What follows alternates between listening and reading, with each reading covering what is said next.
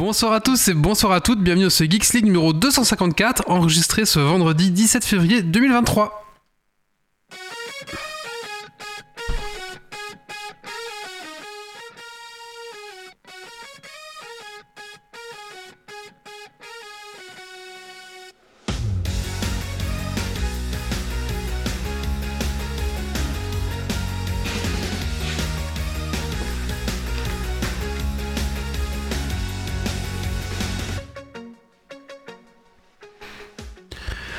Bonsoir à tous et bonsoir à toutes, bienvenue dans votre podcast tech qui la frite et la bière.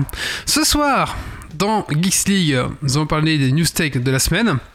On reçoit un invité qui est Télécrayon, qui a une chaîne YouTube, on va le découvrir après ensemble. On va parler de Hogwarts Legacy. On va parler de Peter Rankens qui était qui est décédé cette semaine et qui était le chanteur du groupe Confettis, un groupe belge. On va un petit peu découvrir ce que c'est la New Beat. On va parler de Opus Magnum et de Chenzanio, qui sont deux jeux vidéo que je ne connaissais, absolument pas, mais qui apparemment sont dans le Game Pass, donc ça c'est avec Doc. Bien sûr, des coups de cœur, coups de gueule, et un super Dragon Quest Point du coup bah, sur les cartes. On va profiter de notre, notre invité spécialiste des cartes et de la géographie pour faire un quiz sur les cartes. Alors, euh, bah écoutez, voilà, à peu près tout pour, pour ce podcast. Je pense que c'est un, un, bon petit podcast. Alors, euh, on prend une boussole, on s'installe confortablement dans son fauteuil de train de voiture et on monte le son.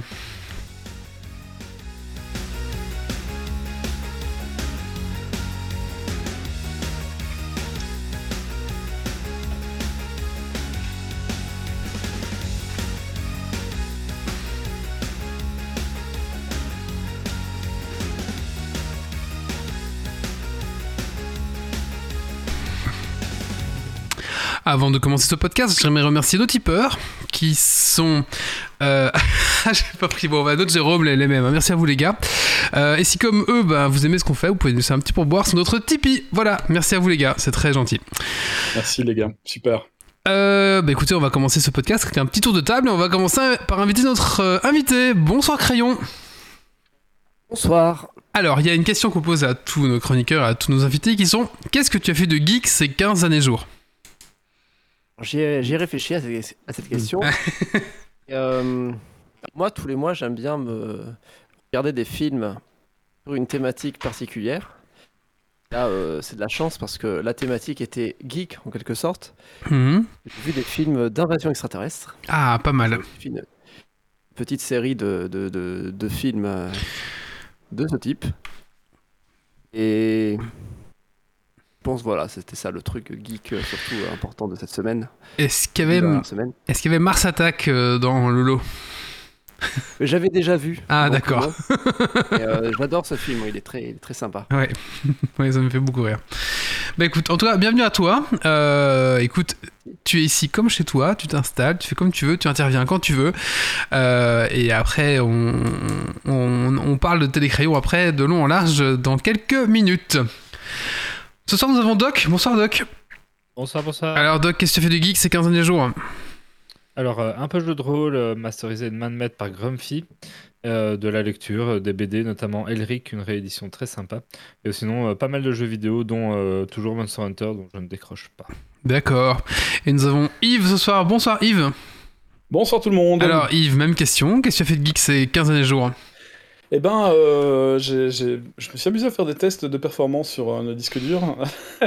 j'ai joué beaucoup à Hogwarts Legacy aussi, et euh, c'est à peu près tout. Voilà. Euh, donc, j'ai fait d'autres trucs pour le travail. Mais... D'accord, d'accord, ouais. Et euh, quant à moi, bah, un petit tournoi de, de Warhammer Battle, de mage. Et euh, on s'est fait défoncer, on a fini dernier, voilà. C'était très dur. Ah, Yves. C'était vraiment très très très dur, voilà. Et sinon, bah, j'ai commencé aussi, j'ai, commencé, j'ai commencé aussi Hogwarts Legacy, mais j'ai pas eu trop le temps de, de finir parce que j'ai, dû préparer le, le podcast, donc euh, voilà. Et un petit peu de Marvel Snap. Euh, on en a parlé d'ici il y a, il y a deux ou trois Geeks League, et ben, du coup je me suis mis dedans, et bah voilà. euh, après ça se joue, euh, ça vous prend, quand vous avez un petit temps mort, ça se joue très bien, et ouais c'est pas mal. Et, Killer avait raison, c'est vraiment chouette.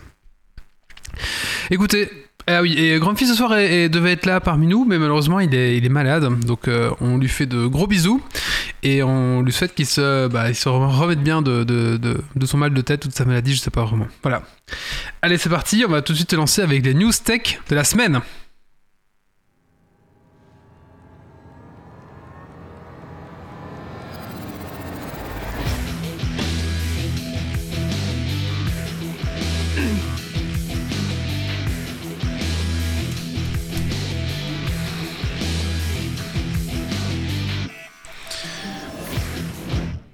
Ant-Man et la bouillie numérique. Alors, euh, Ant-Man et la guêpe, euh, Quantumania, donc c'est le dernier Marvel qui est sorti. Je sais pas si t'as été le voir au cinéma, euh, Crayon. C'est quoi le titre? Euh, c'est Ant-Man et la guêpe, Quantumania. C'est le dernier Marvel qui est sorti au cinéma il y, a, il y a une semaine ou deux, je crois. Une semaine maintenant. Non, t'as- pas du tout, en vrai. D'accord. bon, c'est un, c'est un Marvel en fait avec Ant-Man. Euh, bon, apparemment, euh, voilà, les gens qui ont, qui ont été voir euh, n'étaient pas non plus ravis, on va dire, parce que les effets, graph- enfin, les- le graphisme, etc., un petit peu, ça ressemble un peu à une bouillie numérique. Je n'ai pas personnellement été le voir parce que, ben, moi, ça fait longtemps que la que l'espèce de, de sauce Marvel ne prend plus trop avec moi. Je trouve que c'est un peu toujours la même. Action euh, blague poète poète. Action blague poète poète. Euh, un petit moment triste puis euh, blague juste derrière pour pas que les gens soient trop tristes.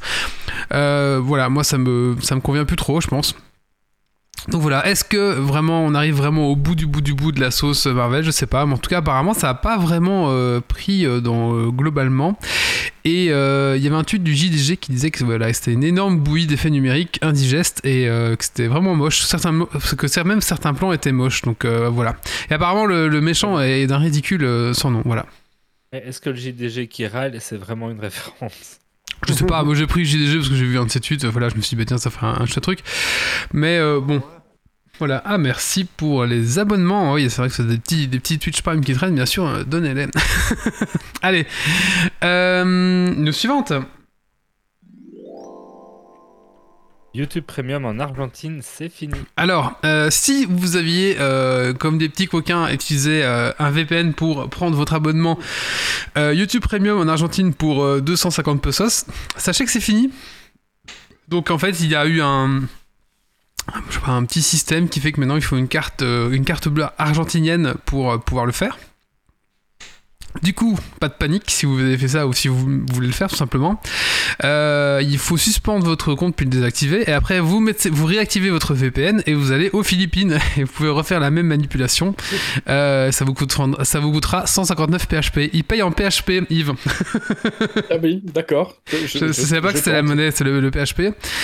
Euh, je sais pas si ça se prononce autrement, mais voilà. Et donc ça revient plus ou moins à 2,70€. Voilà, pour euh, le YouTube Premium, bah, euh, bah écoutez, tant que, tant, que ça marche, moi je profite du système, on verra bien, mais ça vous évitera de claquer les 16 euros euh, que YouTube demande. Donc euh, voilà, donc direction tous euh, les Philippines, si vous faisiez la technique de l'Argentine. Mode ton poudlard. Euh, oui, alors bah, justement, on va parler d'après de Hogwarts Legacy. Je vais te demander, Yves, est-ce que toi tu as déjà modé ton, ton Poudlard? Ah, pas encore, je suis dans l'expérience originale pour le moment. Ah, c'est ce que Il a modé son PC, il a découpé des trous dedans pour ça. tout mettre, mais pas le poudlard. C'est vrai. Alors, Oh, euh, sachez que bah, y a déjà pas mal de modes qui sont créés pour euh, pour euh, bah, pour euh, Hogwarts Legacy. Alors le mode, euh, alors attention, c'est un peu triste. C'est un peu triste, oui non. Il y a un mode, les modes les plus téléchargés, c'est le mode. Alors ça c'est vraiment triste, c'est pour que eh ben euh, les fesses de votre héroïne, si vous jouez une héroïne magicienne, soient plus rebondies. Elle porte un legging, donc voilà, je sais pas quoi dire. je- je- je- je- voilà, ça ça m'horripile. Et l'autre mode, c'est pour pouvoir mettre la peau plus claire ou plus foncée, parce qu'il faut savoir que, que, bah, parfois, euh, c'est assez limité au niveau de la couleur de peau. Donc là, c'est pour augmenter la- le, le panel, on va dire, de, de couleur de peau. Et le troisième euh, mode le plus téléchargé, c'est pour changer les personnages dans les tableaux. Vous savez, dans Harry Potter, les tableaux sont animés. Euh, du coup, il y a plein de modes pour mettre ce que vous voulez euh, dans, dans les tableaux. Là, vous mettez Jean-Luc Mélenchon, mais mettez ce que vous voulez. Tout est possible. Ça Donc, casse un peu l'immersion. Ça casse un peu l'immersion, mais euh, c'est assez bien fait. J'en ai vu deux trois assez rigolos. Donc bon, je, je, je, je ne le ferai pas. Mais euh, voilà, je bon voilà. Euh, il faudrait. juste- Dis à mettre- Alexander s'il faudrait un bon mode euh, Quidditch. Oui, euh, je sais pas si on peut jouer au Quidditch. Moi, je suis au tout début, hein, donc je sais pas. pas. Ah, c'est vrai. Ah bah voilà. Je suis un peu- Ah ouais, c'est vrai qu'au début, euh, ça dit euh, cette année il y aura pas de Quidditch parce qu'il y a eu un accident l'année passée. Et hop, c'était une astuce, euh, c'est ça? Ah, ont l'air de penser que ça arrivera en DLC. euh. Ah, d'accord. Ouais. Ah, voilà. Et le quatrième mode, c'est des Riched. Donc voilà. Et il faut savoir qu'il y a un mode euh, multijoueur qui est en train, qui est en train d'être développé, donc euh, qui vous permettrait de jouer à deux. Euh, je crois que ça, c'est le seul mode que je pourrais installer, ce genre de truc pour jouer à deux, du coup, dans un jeu. euh, ça, c'est vraiment cool, quoi. Voilà. Un petit peu pour les en modes. coopération. Ouais. Oui, pour Mais jouer en ils ont coop. aussi, euh, ils ont aussi un, fait un mode Simon le train. Simon le train de l'enfer. Du temps qu'à faire. Ils Ah oui. le font partout, hein. Oui, j'ai vu c'est un mode pour avoir euh, Shrek à la place d'un balai, quoi. Bon, après, il y a tout ce que vous voulez. Bon. Après, voilà, dès qu'on part sur des modes. euh, Mhm. Ah non, attendez, attendez. Pour cette news, j'avais fait. On me l'avait demandé. Bien sûr, je ne retrouve plus. Vous m'avez demandé une news, euh, un jingle spécial pour les news IA parce que à chaque fois, à chaque maintenant, à chaque news tech, il y a une news IA parce que c'est un peu la tendance du moment. Alors attention, c'est parti. Jingle news IA. Maintenant la news des intelligences artificielles. Voilà, c'est tout. euh. Alors, euh, la news des IA, c'est que bah, on a parlé de ChatGPT. Ça y est, c'est officiel. Donc, euh, en effet, vous pouvez le- l'acheter pour 20 dollars euh, hors TVA. Donc, en Belgique, ça va vous faire 20,21, euh, je crois, euh, dollars en Belgique. Euh, moi, ils m'ont proposé en tout cas, quand je me suis connecté dessus et que c'était euh, bien sûr inaccessible parce qu'il y avait trop de monde, ils m'ont proposé de le prendre. Euh, donc euh, voilà, c'est disponible. Et ensuite, il faut savoir que, bon, bah voilà, d'un côté, il y a ChatGPT, mais il y a aussi euh, Amazon qui travaille aussi sur un bot. En fait, c'est la bataille des IA parce qu'il faut savoir euh, que ben, euh, Google aussi a, lancé ou a lancé Bard, qui est aussi l'IA de, chez Google. Amazon est lui qui lance aussi son intelligence artificielle. Et, euh, et le but en fait actuellement c'est de tous essayer de battre euh, ChatGPT dans différents tests, euh, etc. Donc apparemment celui d'Amazon il est mieux parce qu'il arrive à battre celui de ChatGPT. Et donc voilà.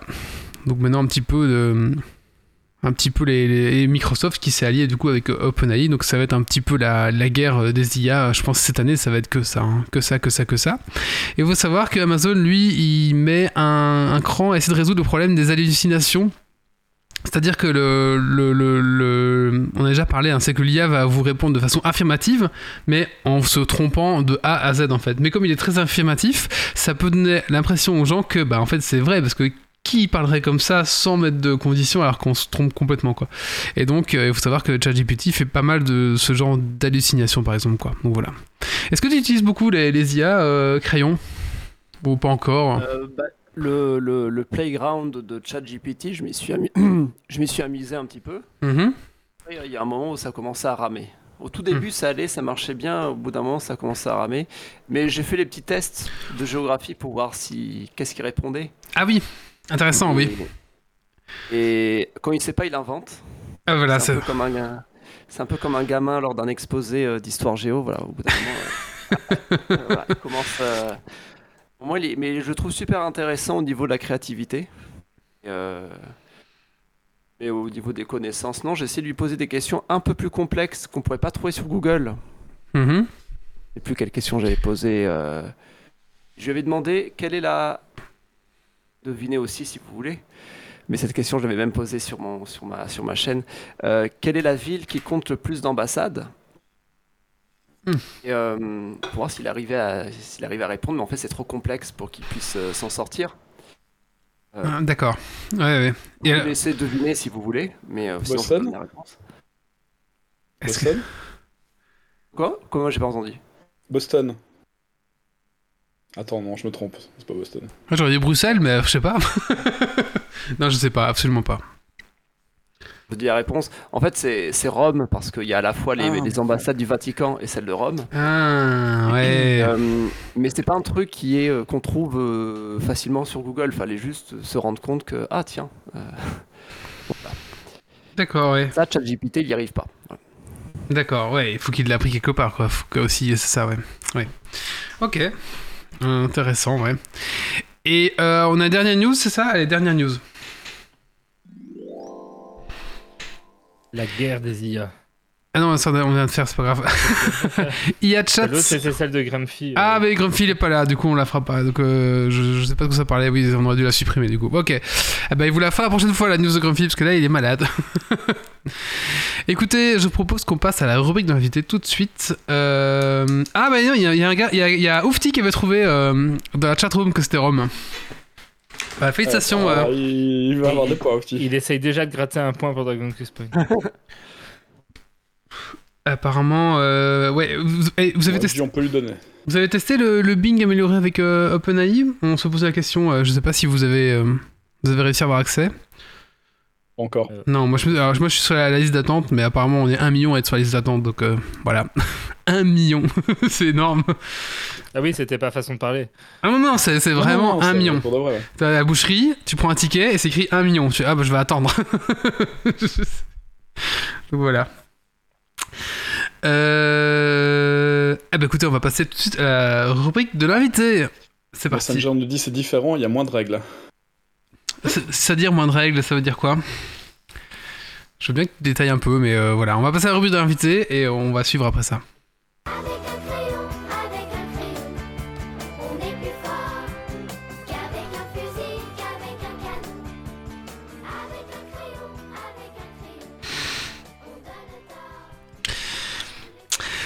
Alors, euh, Crayon, bah, re-bienvenue.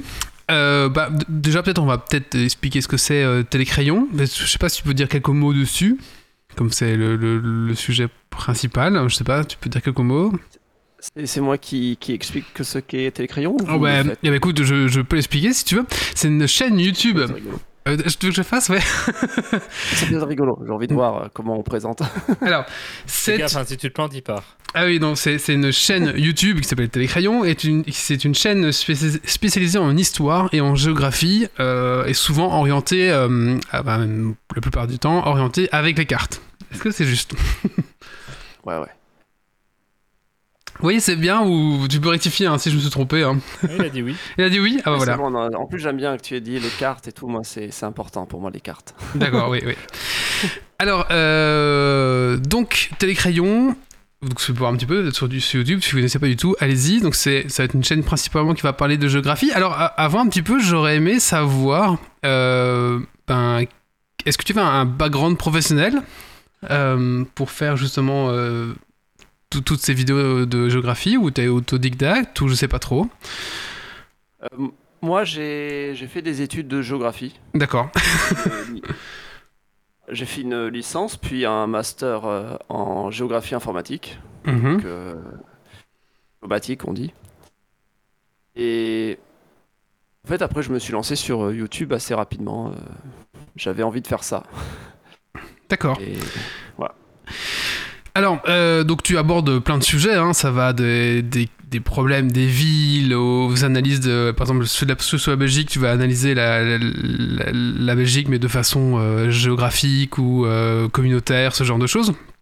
Donc tu abordes vraiment, vraiment plein de sujets, hein, et sur tous les continents, de l'Australie à l'Amérique en passant par l'Afrique, donc tu couvres vraiment un maximum. Est-ce que t'as pas fait le tour de tous les sujets ou est-ce que t'as euh, t'as encore une liste incroyable de sujets à, analyser? Parce que par exemple, on recevait euh, Alteris, justement, on parlait, lui à un moment donné, il disait bon bah les sujets, euh, parfois, je suis un peu gratté pour trouver les sujets, ou parfois j'ai plus trop d'inspiration. Est-ce que toi, l'inspiration, ça va, ou est-ce est-ce que t'as une source peut-être d'inspiration? Bah, par rapport à Alteris, Alteris, en fait, il, est limité dans le sens où il fait de l'histoire alternative, donc c'est quand même précis, Mhm. je pense, comme catégorie. Euh, Là où moi, c'est euh, de l'histoire et de la géo, donc c'est beaucoup plus large. Je pourrais même faire de l'histoire alternative en soi, puisque je, je- c'est tellement large. Euh, donc, euh, non, pour le moment, j'ai toujours de l'inspi. Euh, après, il y a, oui, il y a des périodes un peu creuses où j'en ai un peu marre de parler problème de tel pays, le problème de machin. D'a- d'ailleurs, en ce moment, je fais pas trop de vidéos. Ces dernières semaines, je, je suis un peu en pause. Euh, non, mais sinon, l'inspiration, elle y- j'avais envie de rajouter un petit truc. Oui, vas-y. Euh, à un moment, tu as dit, et c'était intéressant que. Je sais plus comment tu l'as dit. euh, tu parles d'un sujet de manière très géographique, genre la Belgique, tout ça. Ouais. Et hum, ça, ça vient d'un de mes profs qui, qui disait ça. euh, moi, après avoir fini mes études de, de géomatique, après j'ai fait aussi une année pour préparer le CAPES, c'est-à-dire le concours pour être prof en France. Mhm. Et hum, je n'ai pas eu, hein, mais voilà, Tu l'as préparé. j'ai un prof super intéressant, un, un prof de géographie super intéressant qui nous disait euh, le problème des, des- de la plupart des gens qui passent le- ce concours, c'est que c'est ils viennent de la filière histoire et ils ont trop une vision historique des pays. Qui doivent parler d'un territoire, ils, ils pensent en mode histoire. Qu'il faut Hmm. penser en mode territoire, spatial, tout ça. Et je t- et j'ai trouvé ça super intéressant comme vision. Et même moi qui avait fait une, qui avait beau faire une filière géographie avant, bah, on, on nous l'avait pas assez dit. Donc euh, j'ai voulu faire des vidéos en ayant cette vision à fond géographique.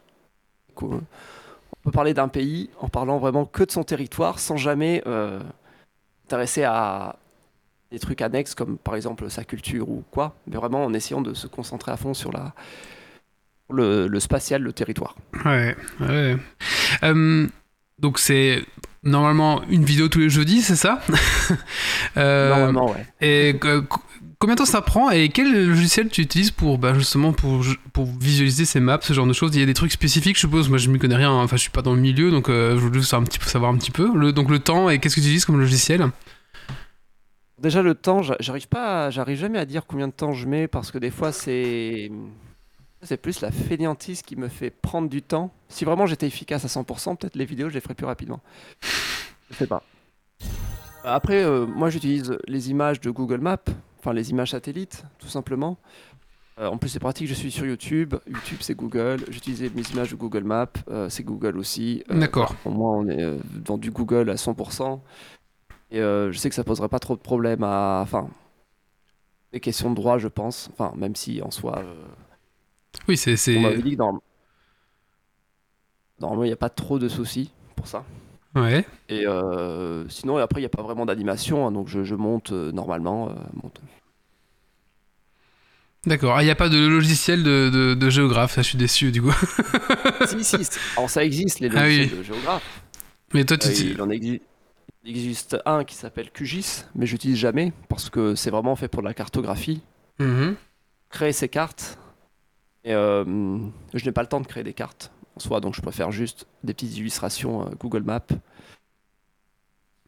D'accord. Et, et par exemple, quand tu, bah, je prends l'exemple de la vidéo sur la Belgique, parce que là, du coup, tu dois quand même redécouper la Belgique euh, par rapport aux communautés, par rapport aux, aux communes, aux provinces. Et là, du coup, c'est- Celle de la Belgique, elle, est, elle date de, de oui, 2017 oui, oui, oui, je, je pensais là parce que voilà, comme, comme c'est un podcast belge, j'avais repris ça. En, oui.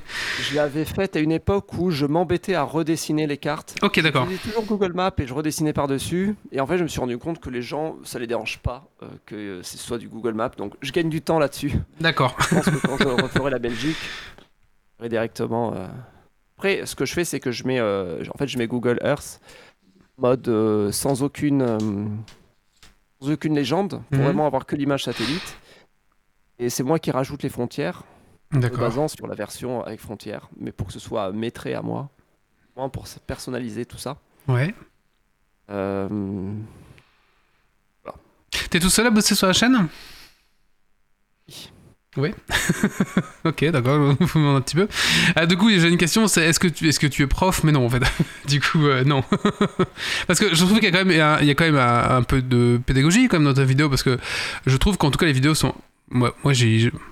J'ai découvert ta chaîne un peu par hasard et euh, ben, très vite été accroché parce que je trouve que tu communiques bien ta passion et en fait c'est intéressant parce que mais je pense que c'est intéressant parce que toi tu as envie de, communiquer ta passion donc c'est toi qui est intéressant derrière donc euh, je me suis dit bah tiens peut-être qu'il est prof parce que du coup il y a quand même un effort de vulgarisation derrière tout ça je sais pas si euh... t'as quelque chose à dire par rapport à ça euh, bah, comme je te l'ai dit juste avant, euh, je n'ai pas eu le CAPES, j'ai Ouais. pas eu le concours. J'ai fait quand même un an où j'ai fait des stages en lycée. Et. Je sais pas si c'est juste ces petits stages qui m'ont donné cette fibre de vulgarisation, mais bon voilà, j'aime bien vulgariser l'histoire, euh, la géo. Et euh, comme je l'avais dit avant, euh, il y avait aussi cette envie de pouvoir mon- démontrer qu'on peut faire de la géographie pure euh, analysant un territoire. Enfin, c'est plus sauf. enfin, Ouais. Et, et- et tu sais si tes vidéos sont utilisées justement dans, des- dans un cadre scolaire du coup, ou si des profs viennent te dire en disant bah écoute moi j'utilise en classe ou ce genre de choses, je sais pas si t'as déjà eu ce genre de retour. Oui, euh, alors moi maintenant, Ouais. euh, je me suis éloigné du programme, mais avant je faisais surtout ça. En fait, c'est ça qui m'a aidé à développer ma chaîne. Je Ouais. sais pas quand tu as connu ma chaîne d'ailleurs, vers quelle année, si tu sais me dire vers quelle année. Euh, moi ça fait un an que je- ça fait un an que je te suis. Ouais. Mais du coup euh, il y a Euh, tellement de vidéos que enfin c'est on peut passer beaucoup de temps sur télécrayon si on découvre maintenant quoi je veux dire. J'ai commencé en fin 2015 Ouais. et à ce moment-là, je bon, je savais pas encore trop quoi faire. Je faisais des vidéos d'histoire avec des cartes, mais après avec le temps, je me suis dit tiens, je commence à avoir des gens qui me disent je suis en train de réviser euh, machin, en train de réviser des trucs, donc je me suis plus concentré sur des sujets des programmes scolaires, Mhm. de manière large, sans que ce soit forcément euh, le programme français ou quoi, mais plus en mode euh, genre la guerre froide. On sait que la guerre froide, tout le monde s'y intéresse à l'école. Et hum, donc pendant des années, c'était un peu ça. Je voyais que j'avais un pic de vue vers le mois de mai-juin. J'attendais chaque année mon pic de vue mai-juin, les révisions, euh, juste avant euh, le baccalauréat. Euh, en Belgique, c'est comment, comment on appelle ça? Euh, c'est le bachelier en Belgique, mais c'est un peu, oui. Euh, donc j'avais un pic de vue à ce moment-là.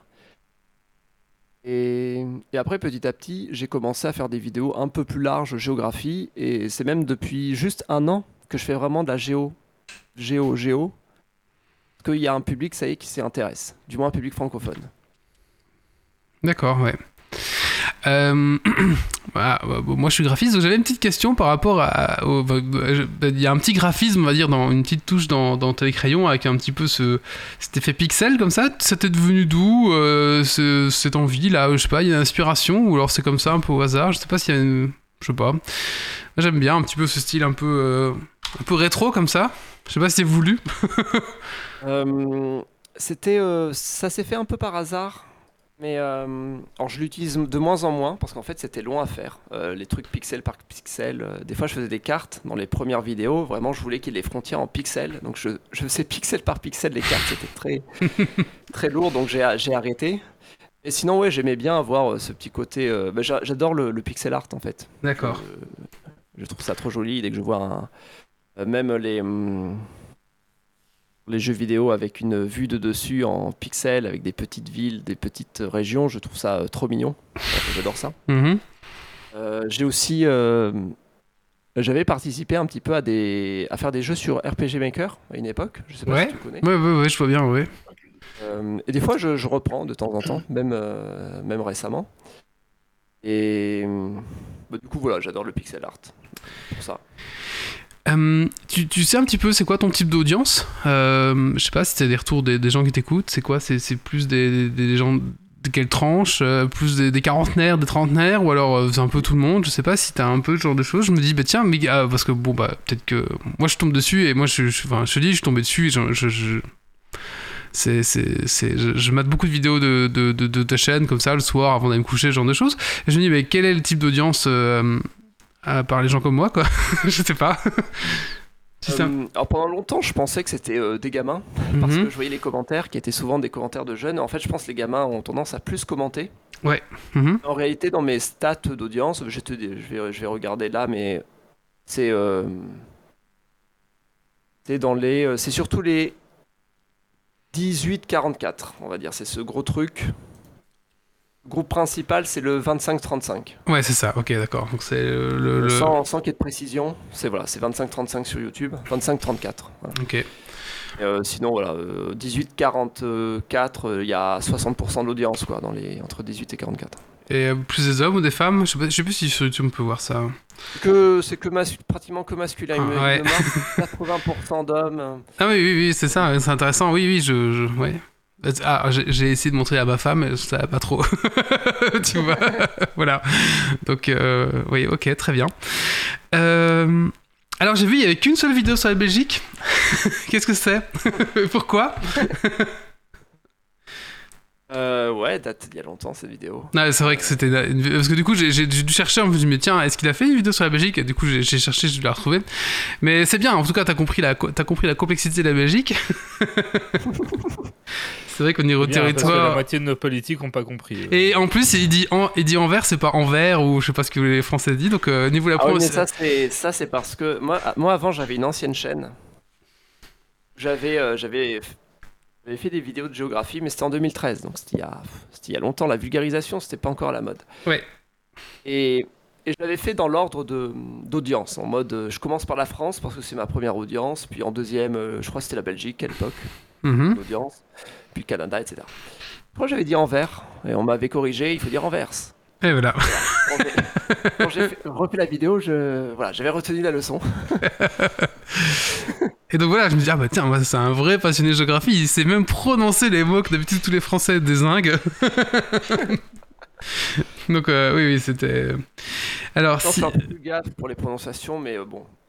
Oui, euh, euh, Je, m'en fichais complètement. J'étais en mode, ouais, moi je prononce tout à la française. Allez, je, petit à petit. euh, je crois que c'était une vidéo sur la Norvège où t'as bien galéré ou la Suède, je sais plus. Ouais, ouais.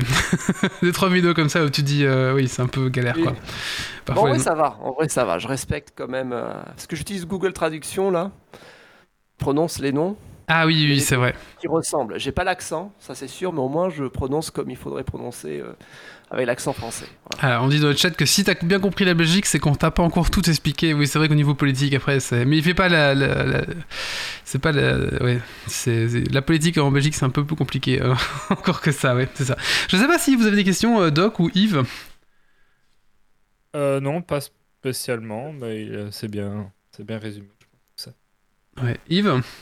Bah oui, euh, non, en fait, euh, moi je découvre euh, aujourd'hui la chaîne, alors euh, du coup euh, c'est un peu compliqué pour moi, mais euh, ça a l'air vraiment euh, très très intéressant et euh, j- j'aime beaucoup la géographie, donc du coup c'est une chaîne que je vais regarder euh, plus en détail dans le futur, je pense. Euh, On peut trouver aussi sur Insta, c'est ça? Ah. Euh, ouais. Ouais, mais. Pas hyper actif. Ah, d'accord. Alors, moi, j'avais j'avais j'avais recensé YouTube, Twitter, Facebook, Twitch et Instagram, c'est ça? Tu fais du Twitch de temps en temps? Ça fait très longtemps que j'en fais pas. D'accord. Toi, j'ai j'ai fait, j'ai fait mes devoirs, j'ai un peu cherché partout où tu étais. Donc, je me pose la question de tiens. euh, En fait, sur Twitch, je crois que j'ai la dernière fois que j'ai fait, c'était en 2021. D'accord. Toute l'année 2022, je n'ai rien fait. Mais en fait, euh, c'est parce que euh, je, je préférais me concentrer sur ma chaîne YouTube. Ouais. Même euh, Twitter, j'ai un peu arrêté. Insta, j'ai plus trop touché. Et c'était une bonne chose d'ailleurs que je me concentre sur ma chaîne YouTube parce que c'est comme ça qu'elle a progressé ces derniers mois. Ouais. Euh, Ouais. Ah oui, d'ailleurs, on n'a pas dit nombre d'abonnés. Il y a quand même, il y a quand même, c'est quand même une chaîne avec euh, combien d'abonnés maintenant? Je- J'ai pas dit, mais Non, je suis à 430 000. ouais, 430 000. Oh, putain. C'est énorme. hein. Ah oui, oui, c'est c'est- c'est- c'est une, c'est une très très grosse chaîne Et- déjà. hein, ouais. passé la barre des 300 000 et des 400 000 en 2022. Donc, euh, Ah oui. Donc là, l'année 2022 a été intense. ouais, ouais, c'est c'est c'est mais c'est- c'est pas épuisant de de, de, de, de- de tenir une chaîne YouTube comme ça. Je qu'en plus, tu- je suppose que tu fais, un, je sais pas, un petit autre job. Est-ce que t'en vis Je sais même pas. Ou est-ce que tu fais autre chose à part? Est-ce que c'est pas épuisant euh, à force? Bon, Moi, j'en vis. D'accord, d'accord, ouais. Donc ça, c'est une bonne chose. Enfin, Oui, du coup, ça te dégage plus de temps, ouais. Après, euh, oui, euh, des fois, euh, faire une par semaine. En 2022, je crois que j'ai fait une presque 50 vidéos. J'ai dû faire 50 vidéos en un an. Ouais. Pratiquement une par semaine. Ouais, ouais. au bout d'un moment, oui, ça fatigue. C'est pour ça que là, en février, j'ai toujours pas fait de vidéo. Je me dis, j'ai la chance de pouvoir vivre de ça et de pouvoir m'arrêter quand j'en ai un peu envie. Ouais. Tiens, Donc, et on parle toujours de l'algo YouTube et que si on n'a pas la régularité, ça, on est vite défoncé. C'est pas un truc qui t'inquiète ou? Oui, ça m'inquiète toujours un peu. J'avais essayé de faire une vidéo pour hier, euh, mais finalement, j'ai j'ai- j'ai pas réussi à, à finir. Mais après, l'algo YouTube, je sais que concrètement, si la première vidéo, ça va être un petit peu dur, mais après, dès la deuxième, la troisième, ça se, ça se remet en marche. Il y a euh, Alexander, avec un K, qui demande pourquoi ne pas engager un monteur pour te libérer du temps. Alors, j'y avais réfléchi, mais le problème, c'est que dans mes vidéos, le plus dur, c'est plus rechercher les images, les illus, notamment euh, bah, les images cartographiques. Parce que moi, quand j'écris la vidéo, je sais ce que je veux cartographiquement, un monteur ne saura pas.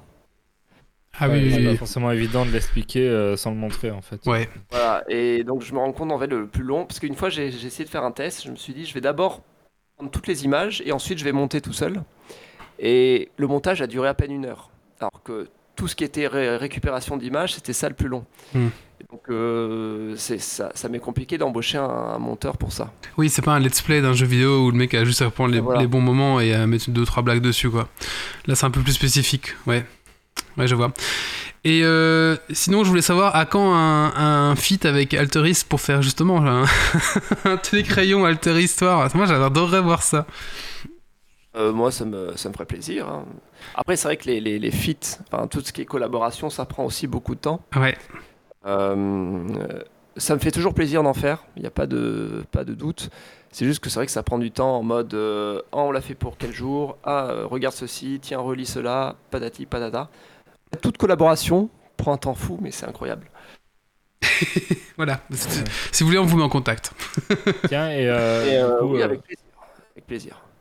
le, le titre de ta chaîne Télécrayon, c'est une ref à Téléchat ou rien à voir? Rien à voir, c'était juste. euh, je. J'aime bien dessiner, j'avais mis crayon. Comme c'était des vidéos, comme un peu une chaîne de télé, j'ai j'ai mis télécrayon, c'est tout. Plus simple. Voilà. Voilà. D'accord. Très bien. Euh, et tu as aussi un Utip, j'ai vu, c'est ça Euh, oui, euh, je, vra- vraiment, je le regarde jamais. D'accord, d'accord, d'accord. Ok, d'accord. c'est pour savoir. Écoute, voilà, si vous jamais vous voulez, il y a aussi, il y a aussi un Utip, tout simplement. Voilà. Je, je- mes revenus, c'est surtout les, la publicité, YouTube.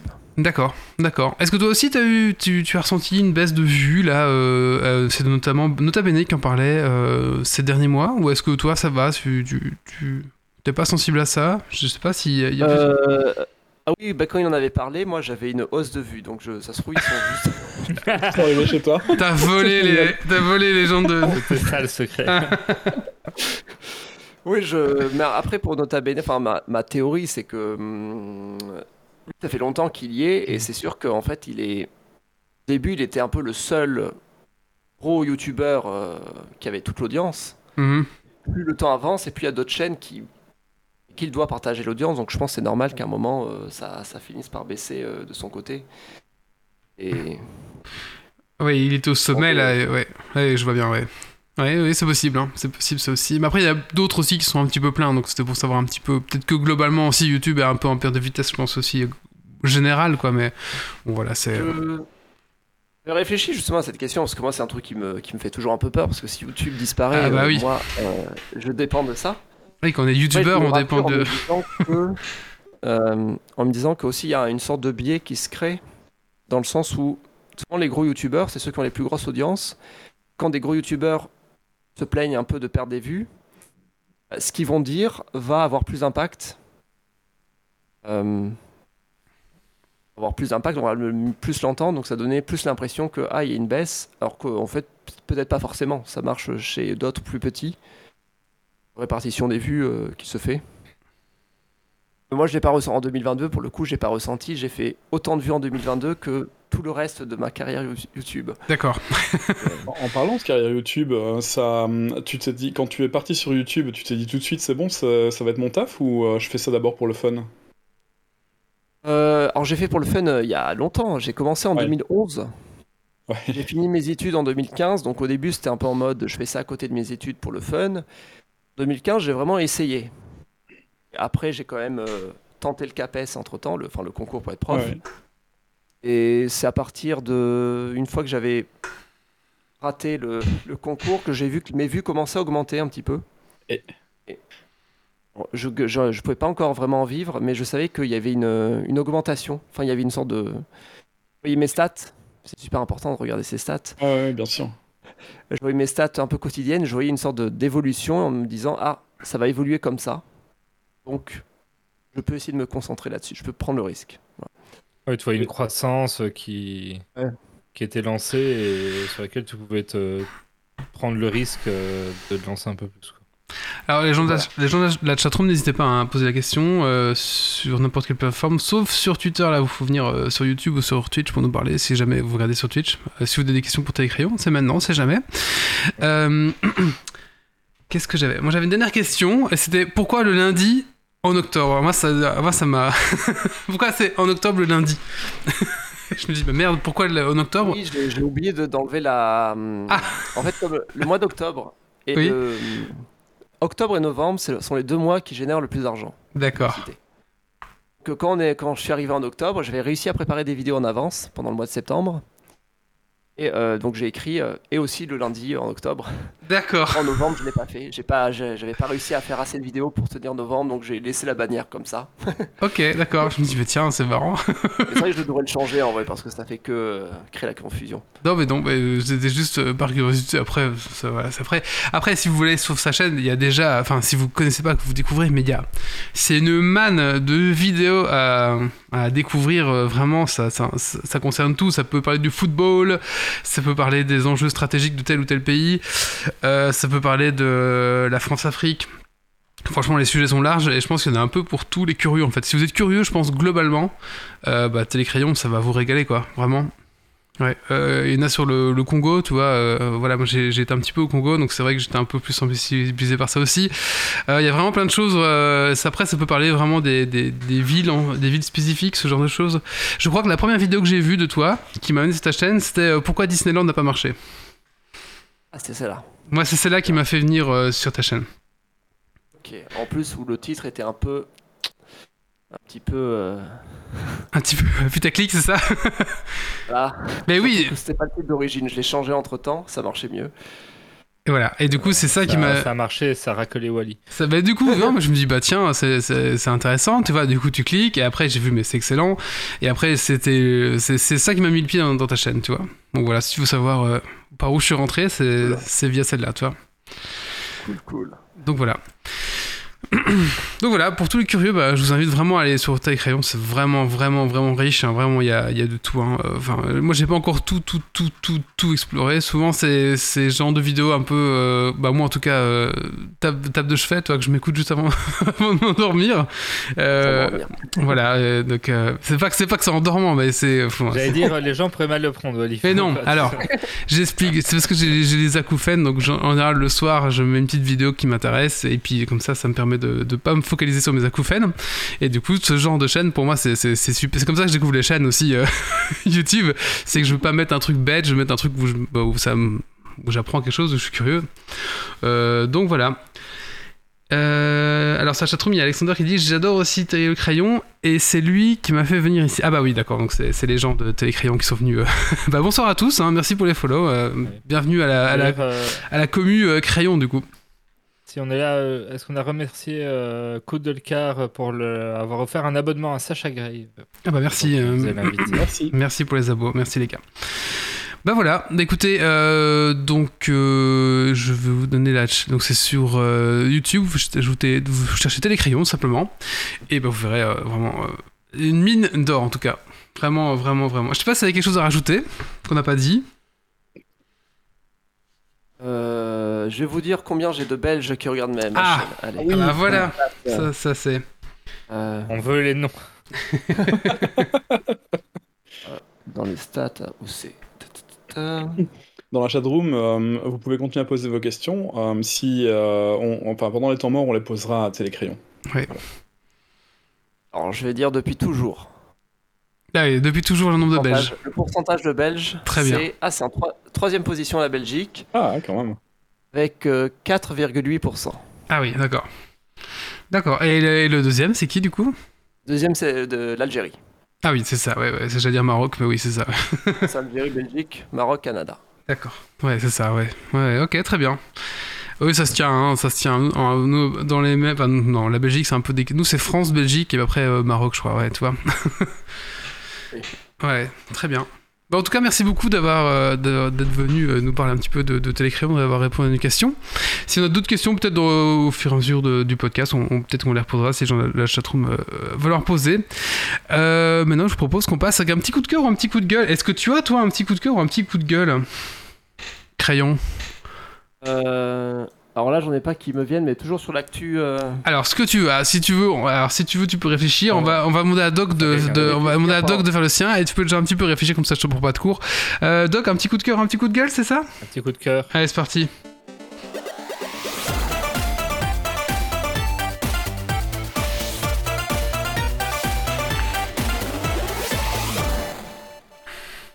Alors moi, c'est un, un petit coup de cœur sur le jeu de rôle euh, Avoc Brigade, euh, qui est en fait le jeu que Grumpy nous a fait découvrir sur un one-shot euh, le week-end passé, et qui est très très drôle. Alors c'est vraiment un jeu conçu pour du one-shot avec des pré-tirés et ainsi de suite.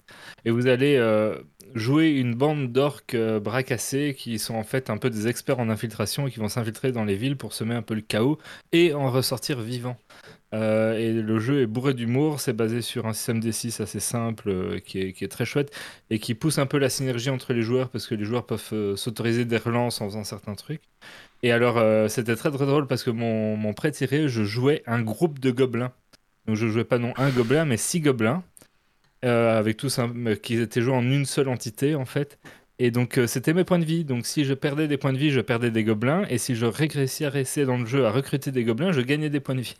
Et c'était très très drôle. euh, et donc, euh, c'était une chouette petite séance. Donc, pour un, un chouette one-shot, euh, vous pouvez y aller. C'est Avoc Brigade. Avoc Brigade, d'accord, merci beaucoup. H, c'est ça? Pardon? Voc avec un H? Oui, euh, avec un H. Tu fais aussi un peu de jeu de rôle, un crayon? Euh, alors j'en ai fait très peu dans ma vie, Mhm. mais j'ai toujours aimé. Euh, les rares fois où j'ai fait, j'ai toujours aimé. Ouais.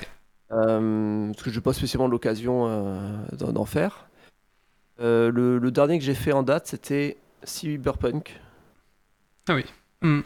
Et d'ailleurs, petite anecdote rigolote, mais je, mes biais de géographe prennent le devant. On a perdu une heure à savoir comment se déplacer, si c'était mieux prendre le métro ou la moto dans la ville Cyberpunk, enfin le- je sais plus comment ça C'est s'appelle. Night City, je crois. Night City, ouais. City. Pour moi, c'était ça les trucs importants, savoir. Alors que c'était censé être un truc très secondaire dans la partie. Mais voilà. Est-ce que quand tu jouais à Zelda, tu refaisais la carte de Zelda? Quoi? Est-ce que quand tu jouais à Zelda, tu refaisais la carte de Zelda? Pour aussi euh, Euh, optimiser les mouvements? Bah, euh, alors j'ai pas. Enfin, le, le dernier Zelda là sur. euh, comment il s'appelle? Bref, Breath of the Wild, ouais, c'est ça. Ouais. J'ai pas beaucoup joué parce que je. Enfin, moi- moi, je dois avou- je dois avouer, je me suis arrêté à la Wii au niveau console. D'accord, ouais. Ah oui, c'est Euh, c'est- déjà, c'est déjà respectable. Après, il y avait- déjà sur Super Nintendo, euh, Zelda. oui, j'ai joué à Ocarina, tout ça, mais en fait, Breath of the Wild, je l'ai testé et vraiment, je. Le peu que j'ai joué, j'ai vraiment aimé. Mais le Ouais, c'est deux- vrai. Graphiquement, ça fait plaisir. voilà. Allez, euh, et Donc, des- le Cyberpunk, vous êtes embêté parce que tout le monde sait que le meilleur moyen de se déplacer dans, dans la ville, c'est via les voitures de la main. c'est les voitures avec les IA, l'espèce de taxi. Ah oui, euh, les voitures folles qu'on doit retrouver, ouais, c'est vrai. Va, euh, bah, quelqu'un dans la chatroom nous parlait justement de. C'est qui? C'est Alexander qui nous disait que son coup de cœur c'était Hogwarts Leg- Legacy. Et ben justement, on va en parler maintenant. Euh, donc c'est Yves qui va nous en parler. hein.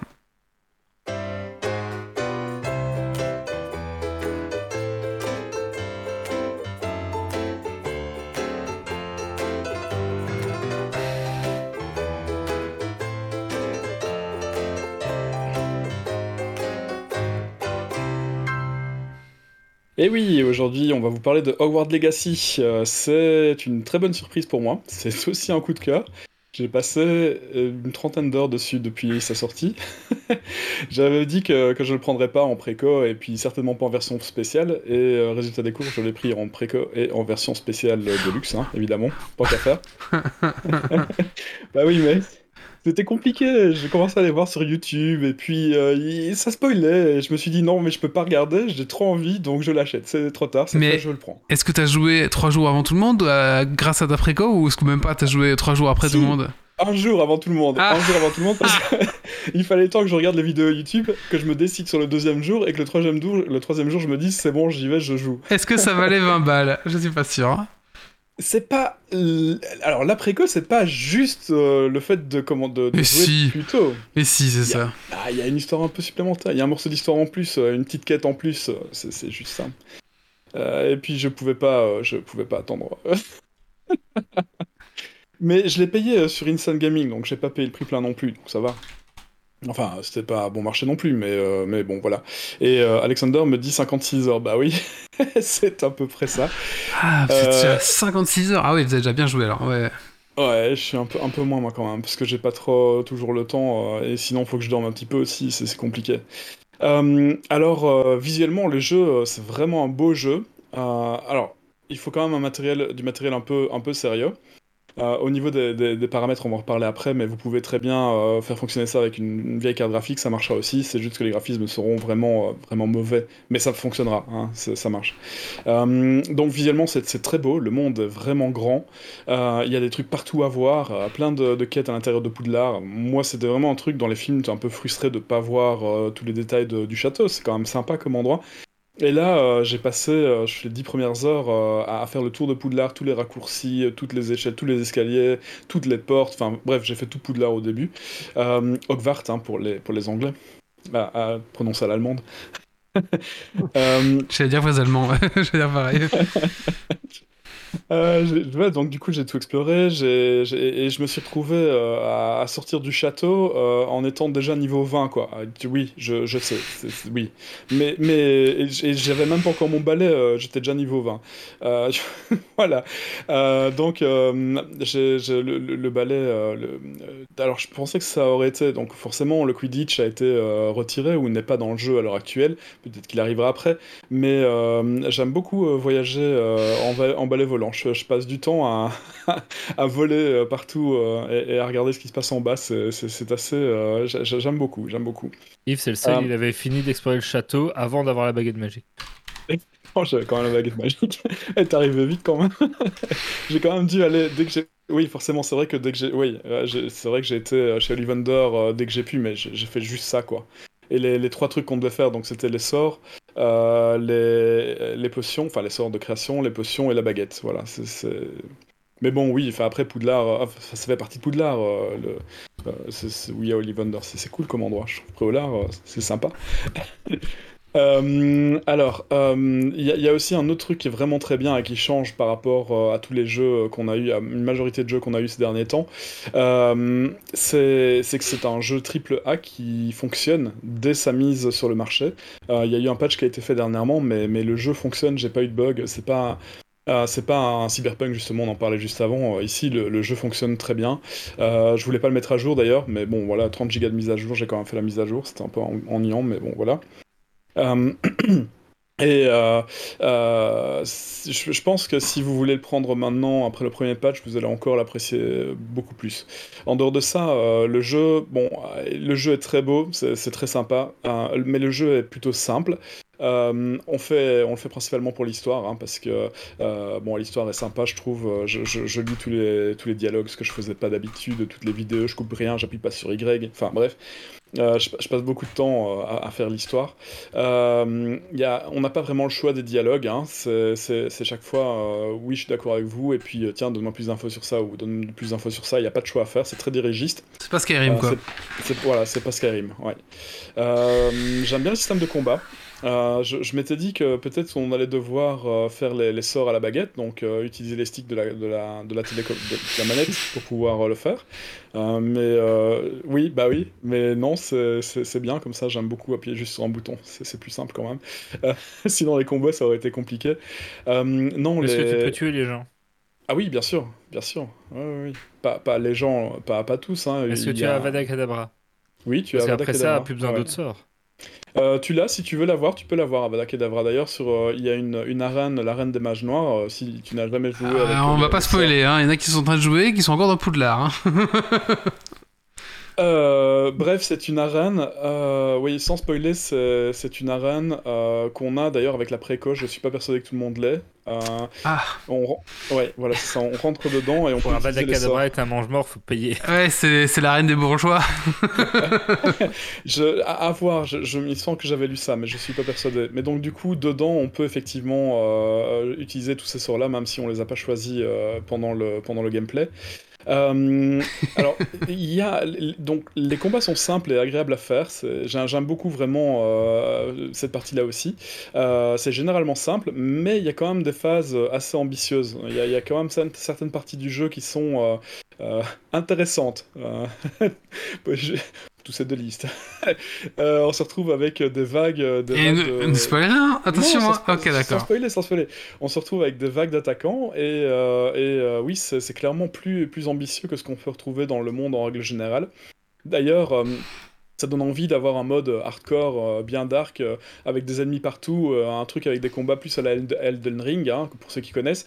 Euh, on serait, franchement, dans le monde de- d'Harry Potter, avec le système de combat qui est à l'heure actuelle, euh, je, vois très bien un mode euh, à la Elden Ring et des combats ultra compliqués avec des, attaquants partout. Enfin bref, un truc où tu, marches, tu fais attention, tu marches parce que tu sais que tu vas mourir. Ce serait vraiment top, je trouve. Un, hardcore euh, comme ça. Je, je, enfin je le referai une deuxième fois euh, si je- j'ai ce mode-là. Euh, sinon. euh, voilà, donc pour ceux qui n'ont pas encore euh, joué au jeu, alors j'essaie de pas vous spoiler, donc je peux pas tout vous dire, mais globalement, les points essentiels de, la saga Harry Potter se retrouvent dans le jeu. Il y a beaucoup de, il y a des Easter eggs un peu partout. Poudlard est magnifique. Les, vraiment, rien que pour ça, ça donne envie de, le faire. C'est pas, c'est pas un jeu filmé ou plus comme un film. Euh, c'est une histoire qui se passe euh, bien avant euh, la saga Harry Potter moderne, mais ça reste les lieux, les lieux identiques. C'est 100 ans, 100 ans avant Harry Potter, je crois. ouais. Plus ou moins. Et l'histoire, l'histoire est bien foutue, je trouve. Ça, ça ouvre un peu le, le monde par rapport à ce qu'on connaît. C'est large, c'est sympa. Enfin bref, gros coup de cœur, gros coup de cœur. Je pense que c'est pareil pour d'autres personnes. Et, et je, je pensais que j'allais le, le détester, hein, parce que pour moi, j'avais mis la barre assez haute en me disant ouais un jeu Harry Potter, enfin, ce sera jamais, ce sera jamais bien. hein. Mais euh, ils, ont, ils ont fait le taf, hein, ils ont bien fait le taf là. Les développeurs ont vraiment bien fait leur boulot. Euh, les graphistes ont bien fait leur boulot. C'est impressionnant comme travail, vraiment, vraiment agréable. Euh, et euh, on me dit qu'il 200 tourne ans. sur 200 euh, ans, pardon. 200 ans. On me dit que ça tourne sur euh, Unreal Engine. Euh, bonjour la chatroom. Hein. Euh, et donc du coup, euh, ça va bien tourner sur la majorité de, vos machines. Là, j'ai encore lu tout à l'heure quelqu'un qui avait une, une GTX 960, je crois. C'est très vieux, hein, ça, a 15 ans comme carte graphique. Euh, et il arrivait à faire tourner euh, Harry Potter euh, Hogwarts Legacy. Alors attention, euh, il le faisait tourner avec des graphiques, des graphismes euh, version euh, PS2, PS3. hein. Euh, c'est pas quand on met le mode dans un jeu normal, euh, quand on met le mode dégradé, ça reste relativement joli et lent. Là ici, dégradé, c'est dégradé. C'est pas des cubes, mais c'est pas très loin non plus quoi. Par contre, pas de problème de FPS. Hein. Euh, ah du coup, euh, vous pouvez le faire tourner euh, même si vous avez une petite machine quoi. Pas de problème. Moi, j'ai aussi, donc, j'ai- aussi acheté du coup sur Xbox One. Xbox X, c'est ça? C'est Series X? Ouais, ouais. Ouais, Et euh, je l'ai mis en mode fidélité et euh, à mon premier gros combat avec euh, un peu 2, 3, 4, 5 euh, mobs dans le monde ouvert, euh, Mhm. j'ai eu des gros frises de malade. Donc on m'a dit oui, il faut pas mettre en mode fidélité, il faut mettre en mode euh, performance. Donc je testerai, mais j'étais un peu déçu du coup de voir que ça laguait, mais vraiment c'était un FPS que j'avais. Ah Euh, oui, d'accord. Oh, sinon, j'ai eu zéro problème quoi. Ouais, du coup, là, est-ce que c'était un petit problème à ce moment-là? C'est le seul problème que j'ai eu pour l'instant. Et sinon, je te rejoins. Il joue à Star Citizen, hein, donc pour que ça le dérange, euh, Ouais, faut y ouais, aller, quoi. faut y aller quoi. Et sinon, comme, comme tu disais, ouais, l'univers est quand même dingue. Euh, ça me donne envie de re- relire les bouquins. et euh, c'est- ouais, le Poudlard est cool. Franchement, pour l'instant, je suis encore que dans Poudlard et un petit peu à l'extérieur. Et euh, enfin, c'est- c'est énorme quoi.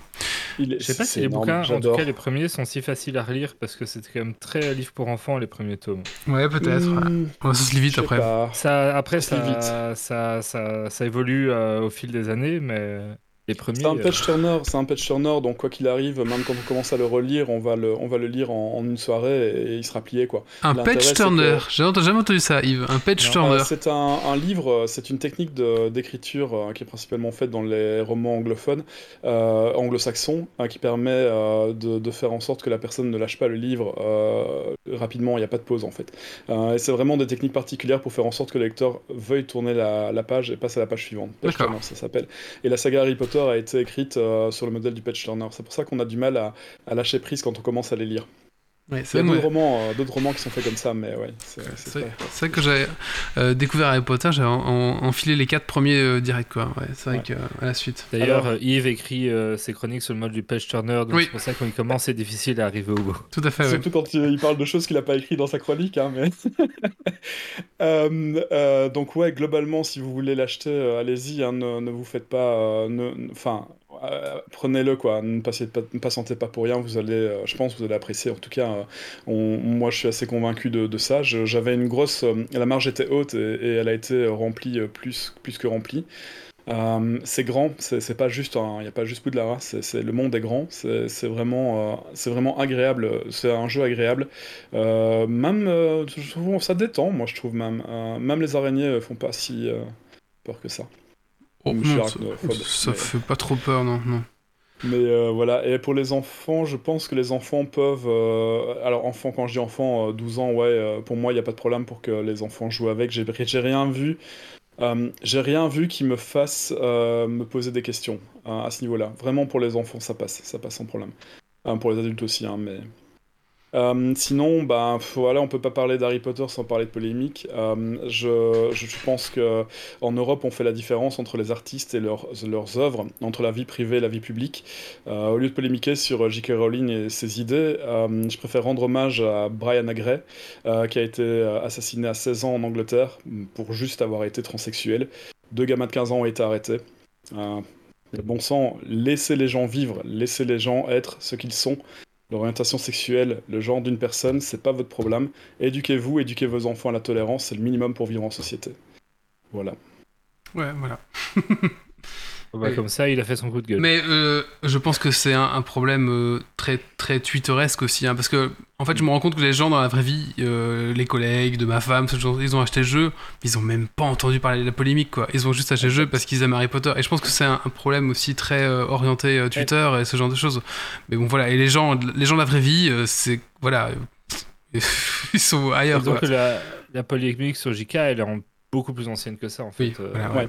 Euh, c'est juste qu'elle ressurgit parce que de nouveau on reparle d'Harry Potter, mais euh, c'est plus ancien et je pense qu'il y en a beaucoup de gens qui sont passés à autre chose. Et le jeu est fait dans le monde d'Harry Potter, hein, mais ça n'a rien à voir avec les livres qui ont été écrits à l'heure actuelle. Je suis même pas persuadé qu'elle ait été consultée sur, euh, sur le jeu. Donc, ce serait dommage de ne pas jouer au jeu à cause de ça. Je, je comprends, je comprendrais tout à fait que certaines personnes refusent de le faire.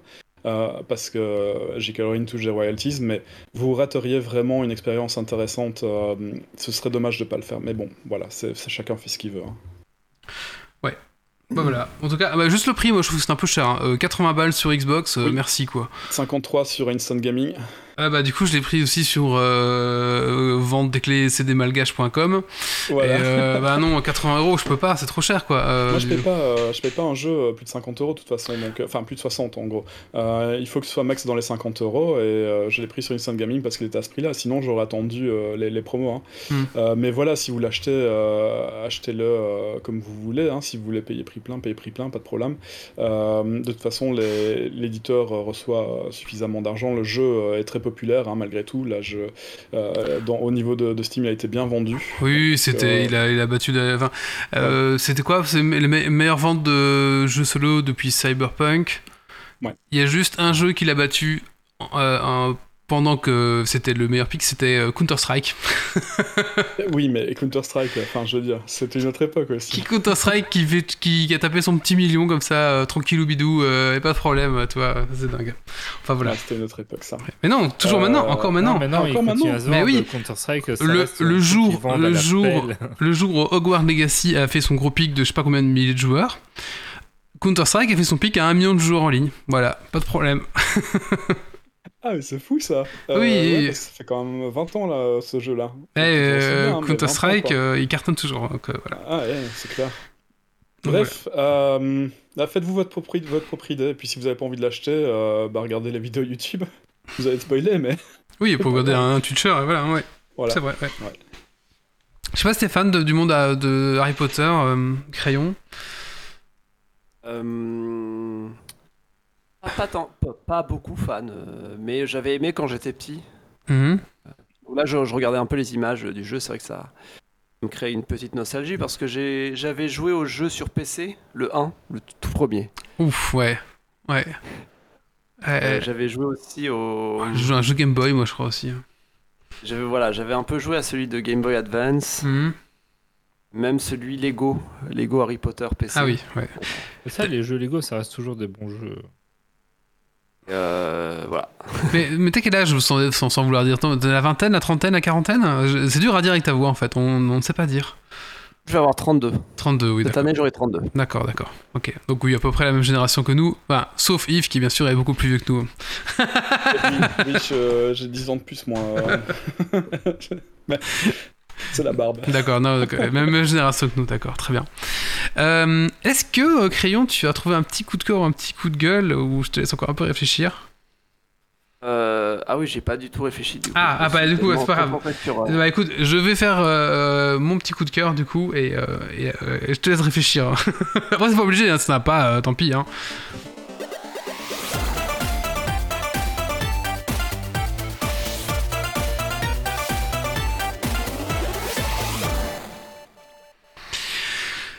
bah, mon petit coup de cœur, moi, ça va être euh, du coup Marvel Snap. hein. Du coup, j'ai découvert grâce à Kylian euh, dans sa chronique. Et euh, franchement, ça se joue très bien. Attention, l'effet Gapcha est quand même là à un moment donné, puisqu'on gagne les cartes de façon aléatoire.